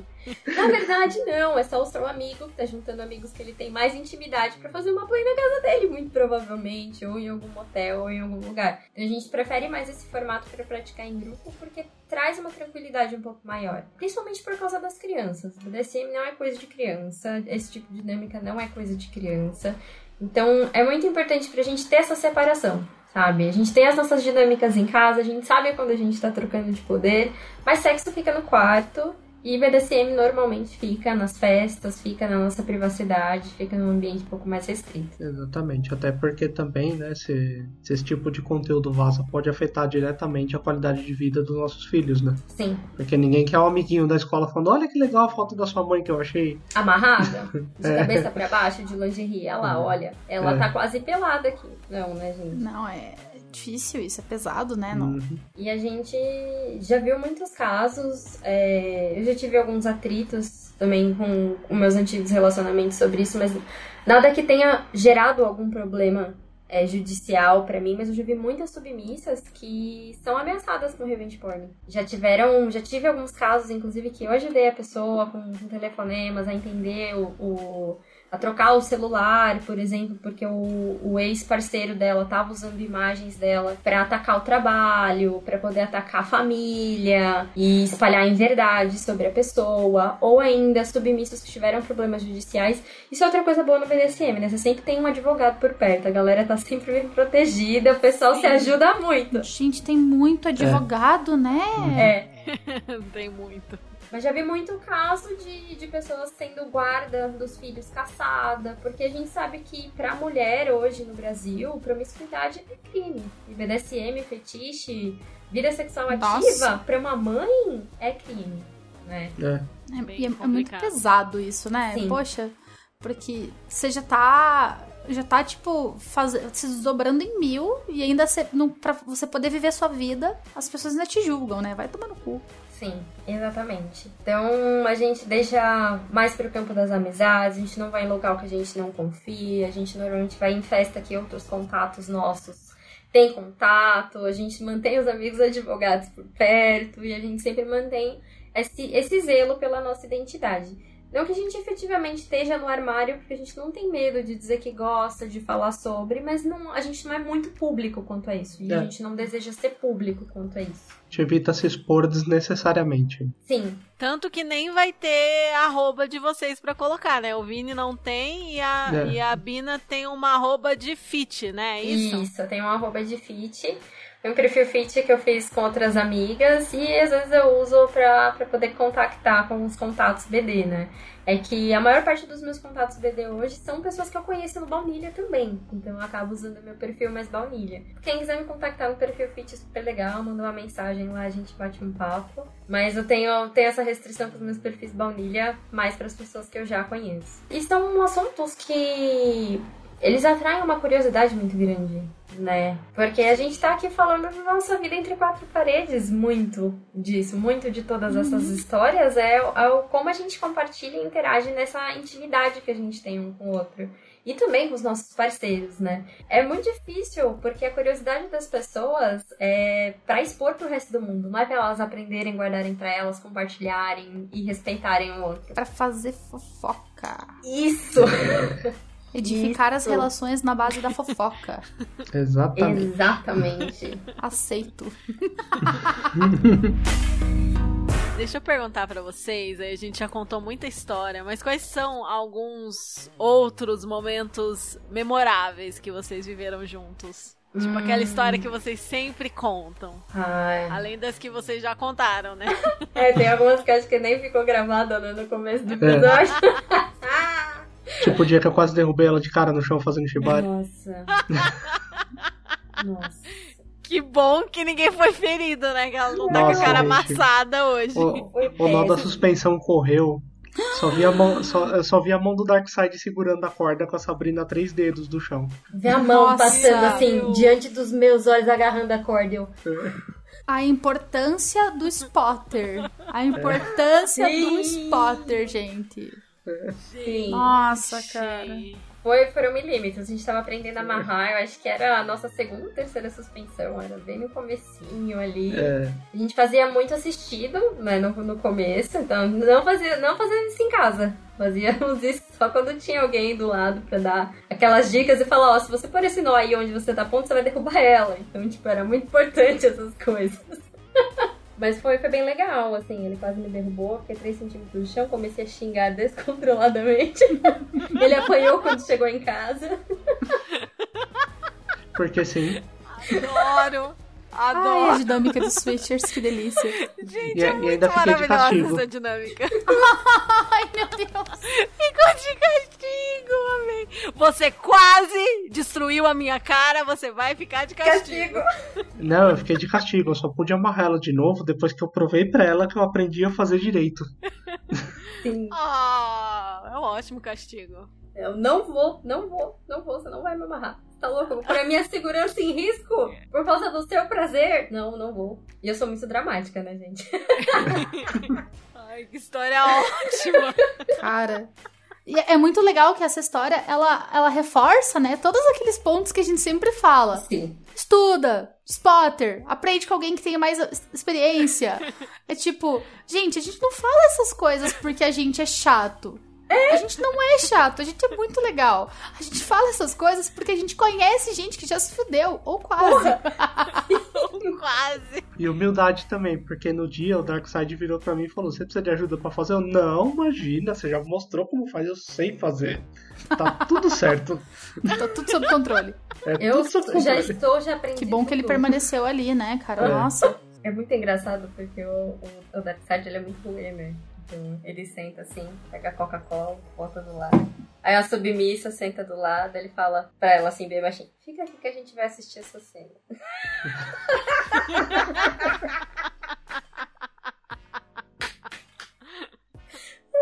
E o Muito Vinícius bom. ali, não, eu tenho plateia. Nossa. Só. Ai, que vexame. amarrando. Não, ele tava ali pra, pra salvar a minha vida, salvar a minha Vocês cara. são exibicionistas? Eu sou muito. claro que tem contexto, né? Porque eu adoro quando vocês falam sobre ter o consentimento no exibicionismo. Porque a galera acha que fazer sexo em público tá tudo bem porque eu sou exibicionista. Não, pessoa! Não! Não! Exatamente. O- olha onde você está! ok? É tipo, por exemplo, a gente estava muito tempo atrás na casa da Lene, numa galerinha, acho que, sei lá, quase um ano antes da pandemia. Aí a gente tava todo mundo bebendo um pouquinho, não sei o que, dando risada e lá lá lá, aqueles, aqueles drinking games, né? Aqueles joguinhos apelativos de celular. Corta pra. Tem uma Kali pelada no sofá recebendo sexo oral. Ai, saudades festas. Aí, tipo, a gente tava num contexto onde tava todo mundo de acordo com isso e tal. Era tava- todo Sim. mundo do rolê. Todos, os- todo, todo, todo mundo fetichista, tava todo mundo de boas, tava todo mundo ok. Se Nossa. fosse num, num outro E os contexto. joguinhos encaminharam pra joguinhos mais sexuais, de repente. Tinha uma pessoa transandinho ali, a outra transandinho ali, a outra chupando não sei o que, a outra não sei o que. Tipo, opa, Vinícius, eu sei o que, que você lembrou. É, Tá escrito na Contem. sua cara o que você a- lembrou. aquele, aquele dia do, do Mata-Mosca. Sim, exatamente. A gente tava na casa dos amigos nossos, tava, a gente tava fazendo um rolê mais libertino lá, né? O pessoal transava. Galera do bebia, swing, gosta de umas coisas swing. assim. Só que o pessoal é mais. muito baunilha, né? Se esconde É, só no quarto pessoal pra bem transar. baunilha, né? Pega, pega o amigo, não, é você que eu vou transar hoje porque eu estou muito sassy. E leva pro É. quarto. É, e a gente começou a falar de BDSM, não sei o que, e eu peguei um mata-mosca pra demonstrar, né? Não, porque a gente pode fazer BDSM com qualquer coisa. Aí o pessoal, ah tá, né, com aquela cara. Aí o Vinícius, vira aí. Eu peguei e deitei no, no banquinho que tinha na minha frente. Ele levantou a minha saia pra cima e pegou o mata-mosca que estava pendurado na parede. Pá! Pá! Pá! Aí as pessoas, O pessoal fez a rodinha em Atentas. volta, sabe? Hashtag atentas. como é que é? Aí você viu o, o, o pessoal falando do Vinícius. Pô, você me ensinou aquele negócio lá que você fez com a mosca depois? E a galera, parece que tem um imã, né? Do tipo, sei lá, que a sua bunda virou um imã. Aproxima todo mundo, assim. Exatamente. Todo mundo... Nossa, o que, que ela tá fazendo ali? Uau! A, gravi- a gravidade se concentrou na sua bunda e tá- todo mundo virou planetinhas, assim, orbitando ao redor de vocês. E a gente ficou, tipo, passeando pela festa, né? E eu, tipo, não, porque a gente veio aqui pra transar, né? E todo mundo meio com vergonha. E depois da exibição do Matavasca foi pior ainda. Aí acabou que a gente É. tava, a gente começou a transar no sofá. Falou, já que ninguém quer transar com a gente, a gente transa. É, não sei, acho que o pessoal ficou com medo da gente, eu não entendi também. Eles foram os esquisitos do Falou, meu. Deus, eu vou começar a transar com essa pessoa, ela vai me espancar. Credo, que delícia. Sem consentimento, não. É justamente, Sem né? do consentimento, tipo, não. A encenação foi maravilhosa. É uma pena que eu não posso pegar esse vídeo e postar, porque foi tipo. A interpretação da Guarda foi esse vídeo pra perfeita. sempre, por favor, cara. pra quando a gente tiver os quatro bem velhinhos, a gente assistir e rir. Sim, sim. Pra quem, pra quem tá só ouvindo a gente, eu aproximei da câmera com aquela cara de meme atenta. Mas foi bem na punchline, assim. Foi certinho, Impecável. cara. Perfeito. Tipo quando, quando, a, quando a galinha vira o olho assim pra observar o negócio. Bina fez a galinha. Teve a vez na praia também. Que uma Ah! amiga nossa tá, ela tomou um doce lá na praia com a Ai, meu gente. né? Deus. Gente, não misturem drogas e BDSM, não é, É, bom. não misturem drogas BDSM, isso não dá certo. Ela, ela, ela- o pessoal tava, tipo, fumando maconha e consumindo drogas, a gente brincando na, no apartamento do amigo nosso na praia. E eu e a Sabrina começamos a fazer uma cena de bondage. Na verdade, não foi bem assim. O que, o que É rolou, verdade. a gente tava meio pelado, sentado no tapete, já com aquela cara de ok. Vocês estão consumindo as suas ervinhas aí, a gente vai ficar na coca aqui, porque é mais nosso estilo. E o pessoal começou, não, porque eu fiquei sabendo que vocês fazem essas coisas. Como é que, como é, que é essas coisas que vocês fazem? É, vocês têm alguma coisa pra demonstrar? Aí eu fiquei, ai, lá vai. Lá vai a gente fazer demonstração de BDSM de novo. É, Show and tell. O casal do show and tell. então, Eu, pouco exibicionista que sou, o Vinícius pegou um lençol do lado. Dá pra fazer BDSM? De novo, né? Dá pra fazer BDSM com qualquer coisa. Não, essa vai virar uma frase. Essa vai virar uma frase oficial do podcast. Dá pra fazer BDSM com qualquer coisa. Corta para. e aí eu comecei a fazer bondage nela com um lençol. Aí E aí mostra, né? Barra pra lá, barra pra cá, e mostra que não, porque dá pra você ter controle da pessoa, e dá os puxão, e joga pro lado e pro outro, né? E aí uma, da- uma das amigas nossas que tinha consumido drogas, ela, ela teve um drop na hora. E ela Foi. entrou numa bad. Aí a gente drop da abraçando ela, droga. não, é de brincadeira, meu amor, É. tá todo mundo bem, não é nada, eu tô bem, me abraça. Claro que depois que, que ela voltou ao normal, ficou tudo bem. Ela falou, não, gente, eu sei que vocês estavam ótimos, sem problema, mas... Deu uma bad trip e achou que você tava em perigo. Mas é mais um motivo pra não se usar droga enquanto. e praticar, né? Porque a, a bad trip vai, vai vir, né? Inclusive, eu fico muito feliz de ter o Chicotadas pra falar essas coisas, porque a gente descobriu na prática É. que quem tá assistindo também pode tomar trigger. Aham. Nossa. Não, os nossos acordos estão em dia. Eu posso me debater nos braços do meu marido me amarrando com um lençol. É, mas e quem tá assistindo? Tá realmente ali sabendo exatamente o teor do que vai receber? Porque é, é nível, é teor. A pessoa olha e fala, nossa, lembra muito bem, né? Quando aquele, aquela pessoa no meu passado me amarrou quando eu não quis. E vai falar que é a mesma coisa. E você você não tem ideia do público que tá vendo você se você não, não tem esse teor, né? E foi aí que a gente entendeu a importância do trigger warning. É. Mas tem. É, uma, uma, coisa, uma coisa assim, é bem, bem importante, né? Quando a gente tá fazendo essas festinhas particulares, digamos assim, a gente dá uma conversada, né, com a galera também, né? De, Sim. ó, seguinte, eu pensei em fazer. Eu penso em fazer algumas cenas XYZ e tal, e É que foi muito pode rolar tal coisa. Quando a Porque- galera é toda do meio, né? Claro, porque quando não é do Sim. meio é. É. É que, é que nessa situação foi alguém que estava desavisada e mesmo se ela fosse do meio, tipo, se fosse numa primeira festa, ela visse uma coisa assim, ela já ia ficar meio estranhada. Considerando que a pessoa tinha usado droga, com a chance de dar bad trip, aí juntou. Porque a gente tem muito isso, assim, por exemplo, na primeira festa que você vai, que tem prática, você tem que ficar meio alerta, meio avisado, porque Sim. você pode ver coisas que você não está acostumado a ver. E tanto pode ser um gatilho, quanto pode ser um negócio assim. Será que tá todo mundo consentindo com isso mesmo? Tá parecendo muito real aquele negócio ali. Entendeu? Sim. Eu tive uma conversa esse final de semana no Atados com, com um casal que foi, que eles falaram sobre isso. A gente foi na nossa primeira festa.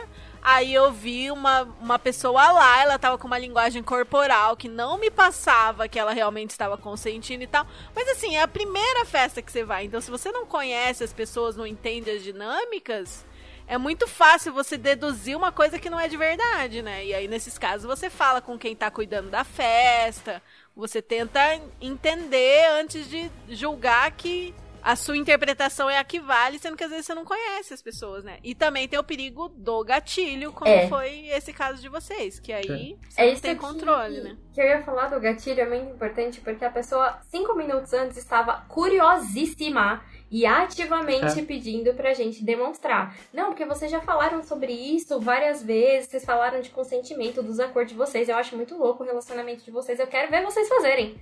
Entendeu? Sabe? É, é muito, muito complicado você colocar porque a pessoa tá suscetível a um trigger, principalmente se ela tá sob o, sob o uso de, de drogas. Você não sabe. Tal. Mesmo É. álcool. Uso de drogas, álcool, ou, né? Não precisa ser drogas ilícitas, remédio. Não, remédio. Naquela primeira semana de, de adaptação a remédio psiquiátrico, por Sim. exemplo. É complicado, bem complicado. Exatamente. E é coisa de cagada de iniciante. Primeiro, né, que a gente sabe muito bem que a gente tem que tomar cuidado com as coisas que a gente amarra. Primeiro, primeiro ponto é isso. Eu posso- você pode fazer BDSM com qualquer coisa, mas tem, tem limitações de segurança, né? Tem, tem Sim. cuidados que a gente tem que tomar. E, e tipo, se a gente fosse, fosse hoje, a gente com certeza viraria e falaria: a gente pode fazer isso em outro momento? É, Agora eu não acho que não é uma hora boa. A gente conta pra vocês depois, a gente promete. Vamos, vamos marcar uma hora pra fazer uma exhibition. Só É. disso. Vamos Um fazer show um and tell. workshop. Vamos brincar, todo mundo vai se amarrar, todo mundo vai, vai curtir e a gente mostra pra vocês como é que é. Mas eu não faria isso mais nesse, nesse mesmo contexto, nesse mesmo momento. sim. Sabe? Fala, não, não, a gente tá, a gente tá fazendo sexo e fumando droguinhas. Depois a gente faz isso. Não. É. Essa agora é a hora de diversão ilícitos. Não é a hora de, de BD. Outra hora. E tem alguma coisa que vocês ainda querem viver juntos ou separados e que ainda não aconteceu, que tá ali na bucket list pra realizar? A Olha, gente, a gente tava falando disso ontem, né? É que o que acontece é que a gente tipo, não tem largamente uma bucket list, porque a gente en- entende que isso pra qualquer coisa na vida, que quando você prioriza algumas coisas, elas se tornam muito possíveis. Como a gente ia pra, pra rolê a cada duas vezes por mês, pelo menos, a gente experimentou muitos tipos de coisas diferentes. Então deu pra queimar bem a lista ali, muita coisa que a gente queria fazer. Mas vira e mexe, algum sádico que tá olhando o Mercado Livre, tem algumas ideias, né? É, eu tô, eu tô procurando uma fucking machine pra comprar. Uh, Eu não experimentei ainda fiquei com vontade de experimentar. E voyeur como é, ele falou assim, olha só, eu acho que eu vou amarrar você com a bunda pra cima e vou comprar uma funk machine pra ficar te assistindo. É um ótimo programa. E eu tipo, É um ótimo programa. Me chama. Credo, que delícia. Me chama. que maldade, faz mais. Que horror, faz mais. Fica, fica sentado assim com o controlezinho remoto da fucking machine, um cigarrinho e um copo de uísque. Só observando. meu É. Deus. Falo nada, só observo. É, Mas deixa eu ver, acho que não tem tanto mais, porque a gente já. Acho que a coisa que eu mais tinha, pra mim, o ápice da minha vida era o Shibari, né? Eu gostava muito. E a gente já fez todo tipo de suspensões, inclusive algumas com, com a Kali. Gosto muito da última que a gente fez, já tem Nice. fotos ótimas. E tem mó tempão, né? Jesus Nossa. Cristo. Tiraram, roubaram um ano nosso. Dois. Né? Nossa, assim, muito. É, fui devidamente torturada com os bambus, que eu sempre quis ser torturada com bambus. É, deixa eu ver alguma outra coisa nova, assim. Acho que eu tô me descobrindo muito agora em outro tipo de dinâmica, né? Porque esse, esse novo submisso meu, ele traz uma dinâmica diferente pra mim. São relações não sexuais, porque a gente não tem nenhuma interação sexual. E uma relação em que eu tô dominando sozinha, não tô fazendo co-talk. Né? Então hoje foi a minha primeira sessão com, com o Domi, sozinha, e eu fiquei tipo, uau, eu consegui fazer, foi muito legal. Muito bem. E eu tava aproveitando as dicas do Chicotadas, que quando vocês falavam do vendado, eu começava a rir sozinha. olha pro chão, Vendal, bottom. olha pro chão. Eu, eu autorizei você olhar pra mim? Não, não, não, senhora, desculpa, senhora. Aí eu pegava o celular pra olhar a cola da, da sessão assim. hum, já fiz isso, já fiz isso, já fiz isso. O que eu faço com isso? Ah, tá. Não, fica olhando aí pro chão, hein? Ninguém mandou levantar a cabeça. É, e Exatamente. recentemente também, antes dela fazer essa sessão, eu fiz a primeira suspeição da esposa dele. Uh, foi muito ótimo. Foi muito ótimo, foi muito gostoso. Muito legal. Gente, olha essa película, né? Sim. Se formando, tipo, que loucura. Cara, que delícia, casais. velho. Que delícia. Que massa. Ai, mano, eu tô aqui, assim, real oficial, cara. Quanto mais eu ouço vocês contando, mais eu tô completamente apaixonada, assim. A gente também é completamente apaixonada por você. É, a gente tem a brincadeira que é mais minha do que dela, né? Que a gente fala que a gente tá. A gente tá tão entrosado no shibari que a gente não faz mais shibari, a gente passa café na corda, né? É o shibarista. Ai, meu Deus. que piada horrível e maravilhosa ao mesmo tempo. Gente, eu não aguento. Eu não consigo nem mais dar risada. Tá difícil a minha vida. Não, boa, me lembrou uma. É porque Ah. nessas, é, nessas, nessas de me amarra e faz o que você quiser. Desculpa! Ele já tá pedindo desculpa aqui, vendo. Tá gravado esse desculpa aí. Meu Deus. A pessoa me amarrou lá maravilhosamente. Nada muito perigoso, porque os planos da cabeça dele eram malignos, mas fez lá o bondage e eu na cama com aquela cara de agora vai. Levantou e foi fumar. Vou fazer o que eu quiser. Falou. Não, e a pessoa volta com um sanduíche. Um sanduíche. Na mão, assim. de Justo forma um pá. sanduíche. Senta na minha frente. Falei, você não vai fazer nada, não. Você me amarrou aqui. Fica quieta, senão eu te amordaço também. Você mandou eu fazer o que eu quiser. Perfeito! Ele já me suspendeu pra ficar contando piada ruim. Que cena maravilhosa! Meu Deus do céu, cara. Me adota. Eu, quero, eu vou morar com vocês, sério.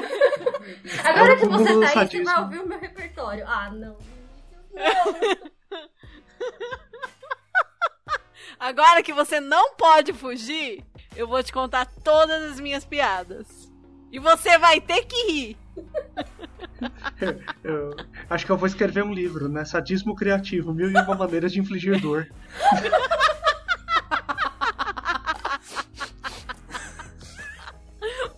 Muito bom! Não, teve uma cena que foi ótima. Essa amiga nossa que levou a gente pro bar da gata, né? Ela já, já experimentou as duas posições, ela tá numa vibe super madame agora. E uma das primeiras cenas, assim, que, que eu tive mais no contexto BDSM foi com ela, eu e o Vinícius fazendo com o topping. E aí eu virei uma mesa para copo d'água. Veja, uma mesa para copo d'água. E eles começaram a contar piada ruim. Um com o outro! Aí eu fiquei tipo, poxa! Aí a, a só virou pra minha cara e falou: Olha lá, o Verme pensa que a gente tá falando com ele. E continuou contando piada. E eu, tipo, mano, como assim? Eu vou ter que pedir a safe pra sair daqui. Vai. Exatamente. Tá treinadinha ela, né?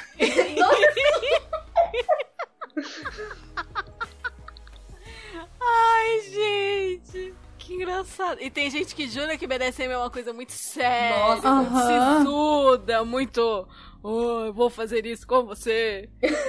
Exatamente. Olha o que é BDSM. Do, do episódio do copo d'água também tem aquela da festa em Curitiba, que eu amarrei você e coloquei o copo d'água em cima da sua barriga e o Itachi no meio das suas pernas. Deus Deus do céu. Não, aquele Tati brotou, porque eu lembro que, como é que fala, que outra pessoa do outro lado do, do salão da festa falou: usa isso aqui nela. É, não sei se a gente pode falar nomes, mas foi o Leandro Ah, faz todo que sentido. brotou pro Itachi. Faz todo sentido. Eu sei o que você pode usar. Usa isso aqui nela. Nossa, boa ideia. Oh, mas esse aí é outro que também é do time piada ruim, hein? É, é, Ele tortura. Fazer a sociedade dos tops das piadas ruins. O, o Dom Calamares veio dessa, porque incrivelmente os tops riem das piadas dele. Eles adotaram o Vinícius pro clubinho. E eu fico tipo. Não, gente, ele não tem credibilidade nenhuma falando essas coisas. Não deem credibilidade pra ele, por favor. Gente, minha boca tá doendo aqui de tanto rir. Eu tô, eu tô chorando de tanto rir. Meu Deus, maravilhoso. Ai, gente, eu queria que essa conversa fosse assim pra sempre. Nossa, Tipo, meu Deus, bom. como eu queria. Sim, e a gente espera que a gente grave de novo muitas e muitas vezes. Porque, Ah, olha, Por favor. Ah, essa química, gente, pra mim, assim, foi tudo. Nossa, sensacional. Sim, sim, eu tô apaixonada. Ah, Ai, gente, pra finalizar aqui, antes da gente ir pras nossas chicotadas, é, eu queria saber que conselho que vocês dariam pra vocês mesmos na época em que vocês eram iniciantes. Nossa. Não faça isso.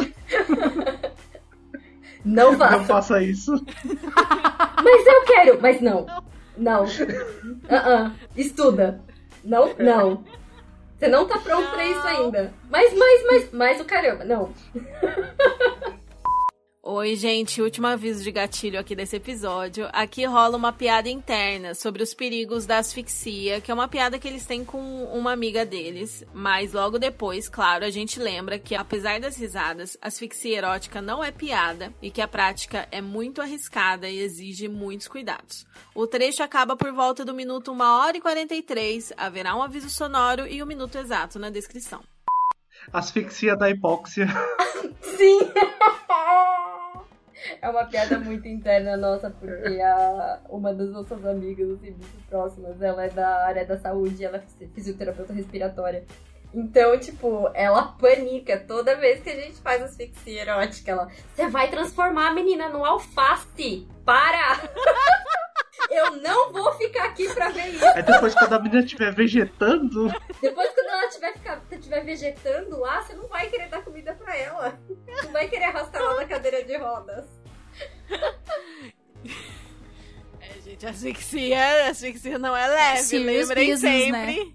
É, asfixia é um negócio é, é de play, sério. galera. Vamos, vamos com calma. Quem gostar disso daí, hein? Sim, é, sim. por favor, gente, não estudem antes.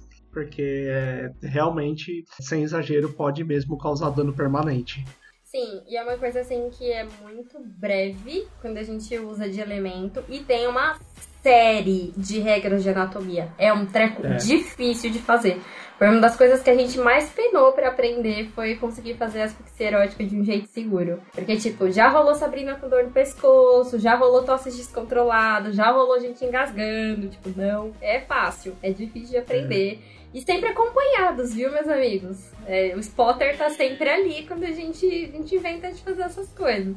É, Importante. não é só botar a mão no pescoço do, pescoço do amiguinho e apertar, não. Não, não, não, não funciona Tem toda assim. uma técnica pra fazer isso. Exatamente, a gente tem uma área super vascularizada no pescoço, então tem vários lugares que você não pode pôr a mão e alguns lugares que você pode pôr a mão. É, a pressão mecânica para fazer asfixia é muito provável que você machuque a pessoa antes de você conseguir fazer ela perder o ar, então tem um lugar certo de você colocar pressão. A quantidade de pressão não é igual ao filme, que você aperta descontroladamente o pescoço. Dificilmente você precisa colocar força para começo de conversa. Então é um, é um tech dificinho de aprender, assim. Mas com segurança, todos os, os desejos eles são possíveis de serem realizados em algum momento. Exatamente.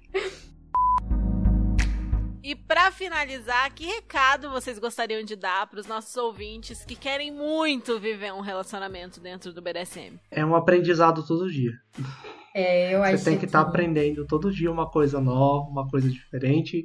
E você vai aprender uma coisa nova e diferente todo dia porque é a dinâmica. É, é infini- são infinitas possibilidades, acho que É. quer dizer isso. E eu acho mais importante, gente, não tenha pressa. Não É. tenha pressa. É, eu tentei viver a dinâmica BDSM em outros relacionamentos meus, mas é uma coisa orgânica o nascimento de um relacionamento, tá? E valorizem os relacionamentos que vocês já têm, porque às vezes as pessoas ficam, ah, eu tenho um monte de amigo no BD, mas eu não tenho um dono.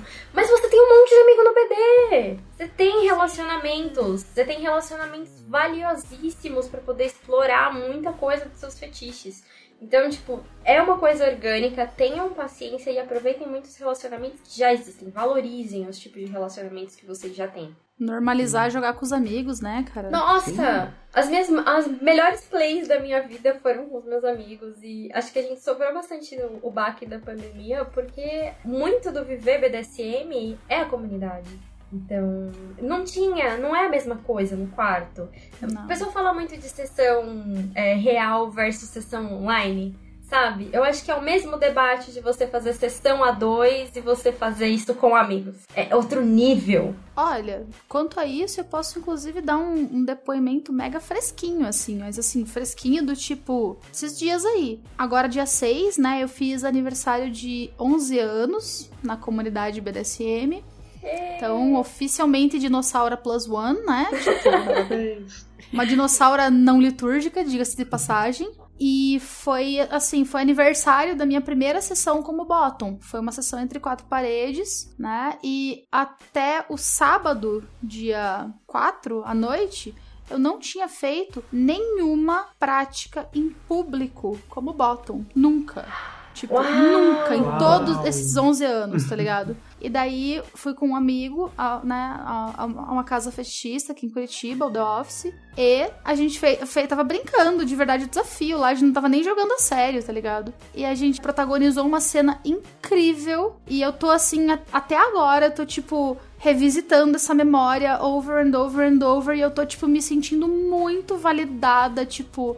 Foi a primeira vez que eu me enxerguei como bottom num momento bottom, tá ligado? Tipo, aonde tava Uau. toda aquela galera que eu já conhecia há anos Ai, que delícia! olhando e eu tava ali no chão. Nossa, isso foi, Nossa. foi- Eu não tenho palavras assim pra descrever. Foi, foi até incrível, arrepio. assim. Foi, não, foi incrível. Não, mas é, é incrível essas coisas, É. essas transições. E não é. E aí, gente, lembrando, tá? Não existe é, o BDSM real e o BDSM não real. Se você está vivendo, é real. Ninguém vai mandar a polícia falando que não é. Mas é, uma, com- é, um, é compartilhar o quanto é valioso esses momentos em comunidade, o quanto isso faz a gente se sentir é, assim, preenchido. Eu lembro a primeira vez no, no The Office. Também, que porque eu tinha o hábito de sentar ao chão. Mesmo sendo switcher, eu costumava sempre em, em- em locais assim, como é que fala, de BD, eu costumava me colocar mais como bottom, porque eu tava mais recebendo prática do que aplicando prática.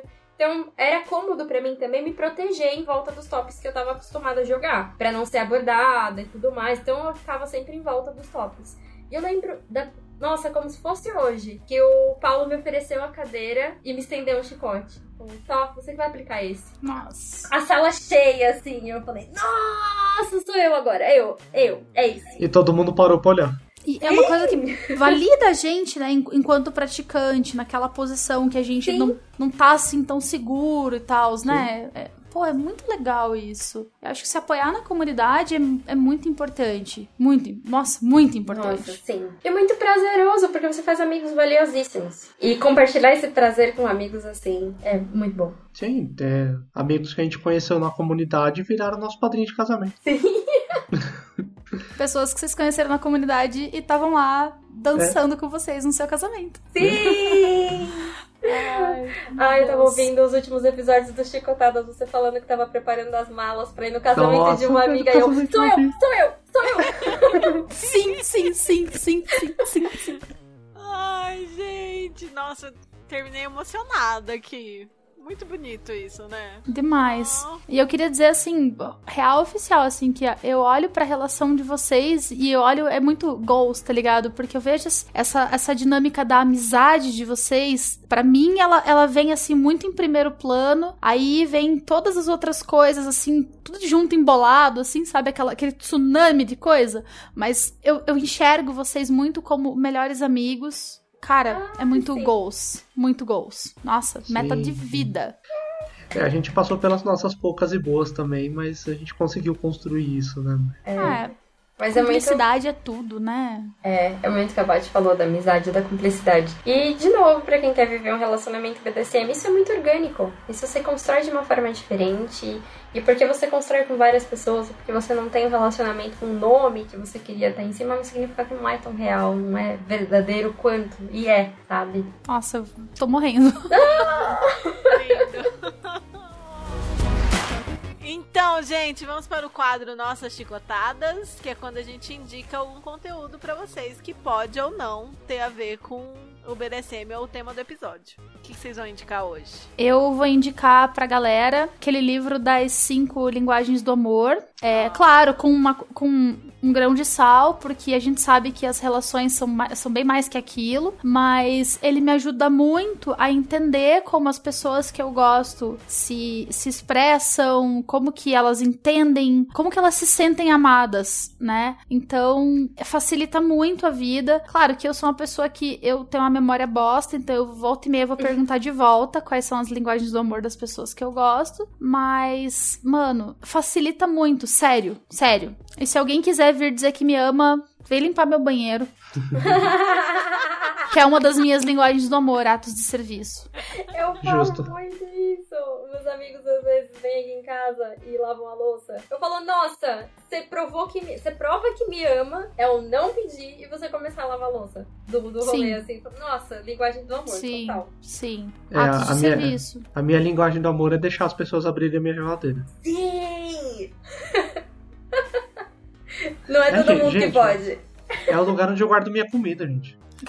Comida Não quero qualquer sagrada. um mexer no lugar onde eu guardo minha comida. Certíssimo. É, eu quero indicar, eu tenho dois conteúdos pra indicar muito legais. Um deles é o The Dutch, que é um Patreon muito legal, que ele fala sobre Shibari, e ele ensina de uma forma bem lúdica, com, com vídeos, onde ele faz passo a passo na modelo, todas as, todas as, as coisas que ele ensina são bem fotografadinhas, de vários ângulos, então, pra quem quiser aprender Shibari é um conteúdo bem legal, apesar de estar em inglês, né? Então é um pré-requisito você saber inglês. E o segundo conteúdo que eu quero indicar é um livro que eu indico pra todo mundo, a Sabrina já sabe qual que é já. Sim. É um, é um livro que chama O Andar do Bêbado, que é um livro que ele mostra pra você matematicamente como a aleatoriedade e a probabilidade influenciam mais a sua vida do que você acha. Uh, que nice. O Vini e os conteúdos nerds, assim.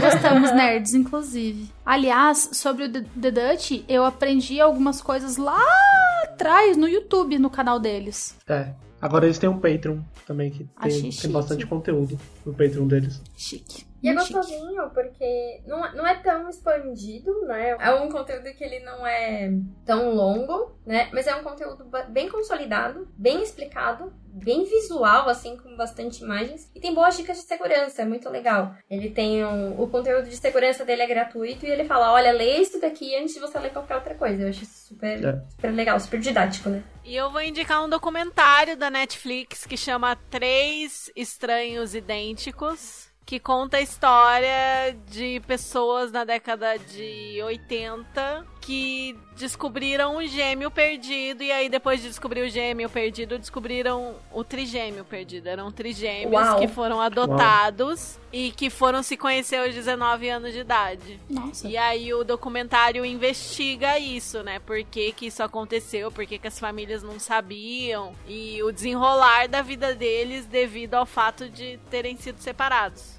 Caramba, que legal. Que Bem interessante. interessante e bem doido. Não posso dar Né? spoilers, mas assim, bem doido. Imagina, você tá indo pra faculdade e aí de repente as pessoas começam a te chamar de outro nome, aparentemente tem uma pessoa que é idêntica a você, aí te levam pra conhecer e a pessoa realmente é idêntica, nasceu no mesmo dia, também era adotada. Caraca! Pensa. E daí, de repente, tandandan, é seu irmão.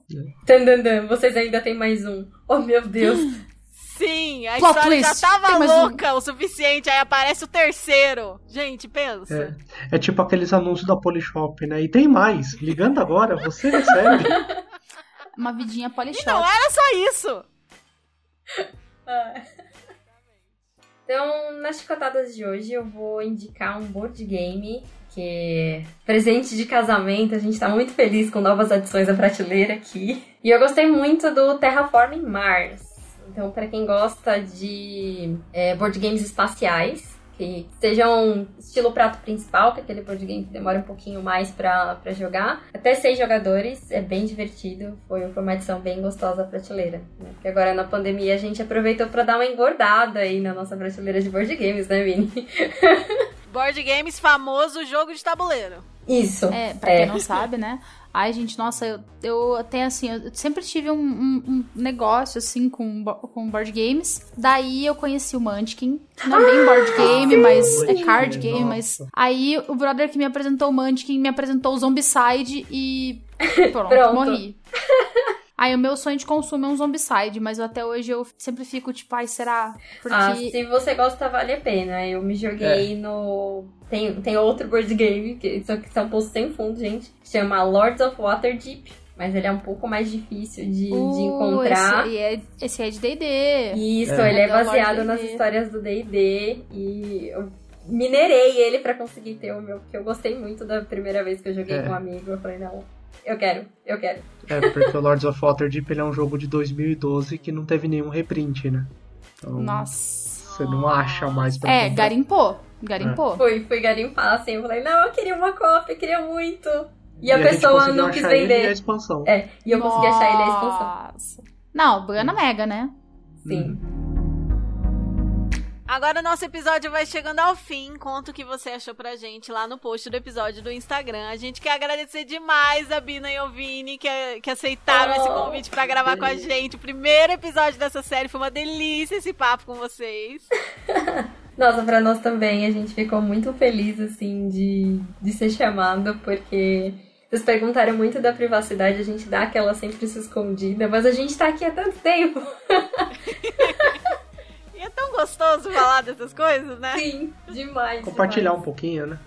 Sim, total. É, muito obrigada mesmo. E se você tiver qualquer comentário a fazer, você já sabe o que fazer, tá tudo aí na descrição do episódio. Lembra de seguir a gente no seu agregador de podcast favorito, no Instagram, no Twitter e tudo mais. E você também pode entrar em contato pessoalmente com a gente seguindo a gente no Instagram. O arroba do podcast arroba chicotadas podcast. O meu é arroba ada.chicotadas. O da Calha é arroba. O Dugo é arroba aprendiz underline bondage.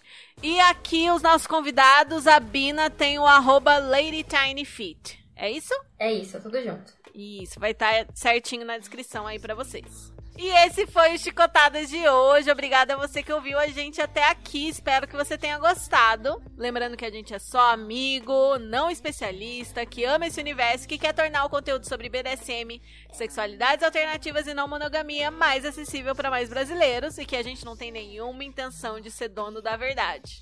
Sempre importante lembrar. Os nossos episódios serão lançados a cada duas semanas, sempre nas segundas-feiras, e esperamos te ver de volta por aqui no próximo. Com o fim da nossa sessão, chegou a hora do Aftercare. Qual vai ser o Aftercare de vocês hoje, enquanto a gente termina essa gravação, meia-noite 22 de uma quinta-feira? Qual será o Aftercare da galera hoje? Considerando a insônia que eu tô, eu vou, eu vou na verdade fazer uma compra na Amazon aqui antes de antes de qualquer coisa e daí depois vou provavelmente limpar a caixinha de areia do gato, trocar os potes dos gatos e tal. Vou ser mãe aqui do mãe de pet. Ah, eu vou nanar daqui a pouco, mas antes de nanar vai rolar a conversinha de feedback, que sempre rola a conversa de feedback pós-sessão, né, Vini? Chicotadas conta com sessão, então vai rolar a conversinha de feedback e um pouquinho de conchinha aí, de Ai, que aftercare. delícia. Quer? Gostoso!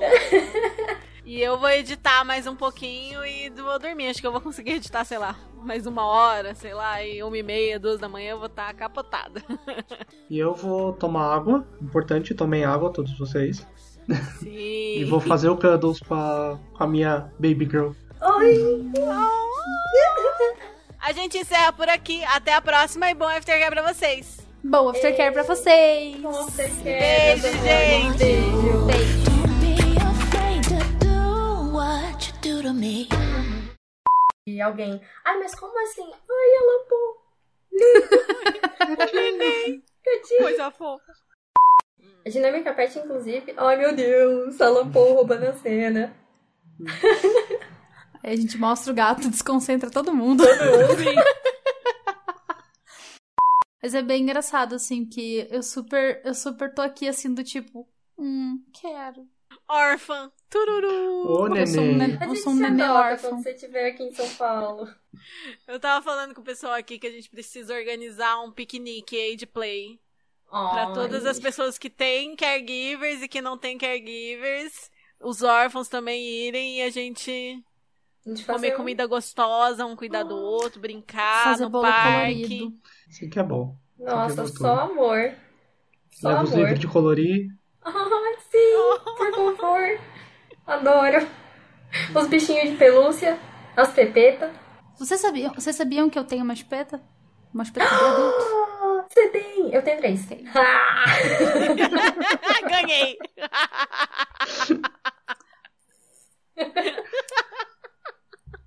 Tudo bem, nem, que- nem queria mesmo. Eu tô, eu tô sentindo que tá começando a rolar uma disputa aqui das liras. eu Mas divido, eu divido a minha com a sua. Quero, só pronto, abraço. amiguinhas, Tá bom, amiguinhas. abraço. Faz as pazes. Mas a gente não tá brigando. Eu sou muito pentelha. Eu sou, eu sou muito neném mesmo. Ai, que coisa fofa. Quero te pôr num potinho agora. Com esse biquinho. Eu sou claustrofóbica, não pode me pôr no potinho. Po- Potinho é limite rígido, gente, não dá. Eu posso te enrolar no cobertor e te nanar? Por favor. Então tá bom. Um burrito. É, Um burrito. É burrito. Ai, gente, eu não aguento com Littles. É muito fofo. Ah.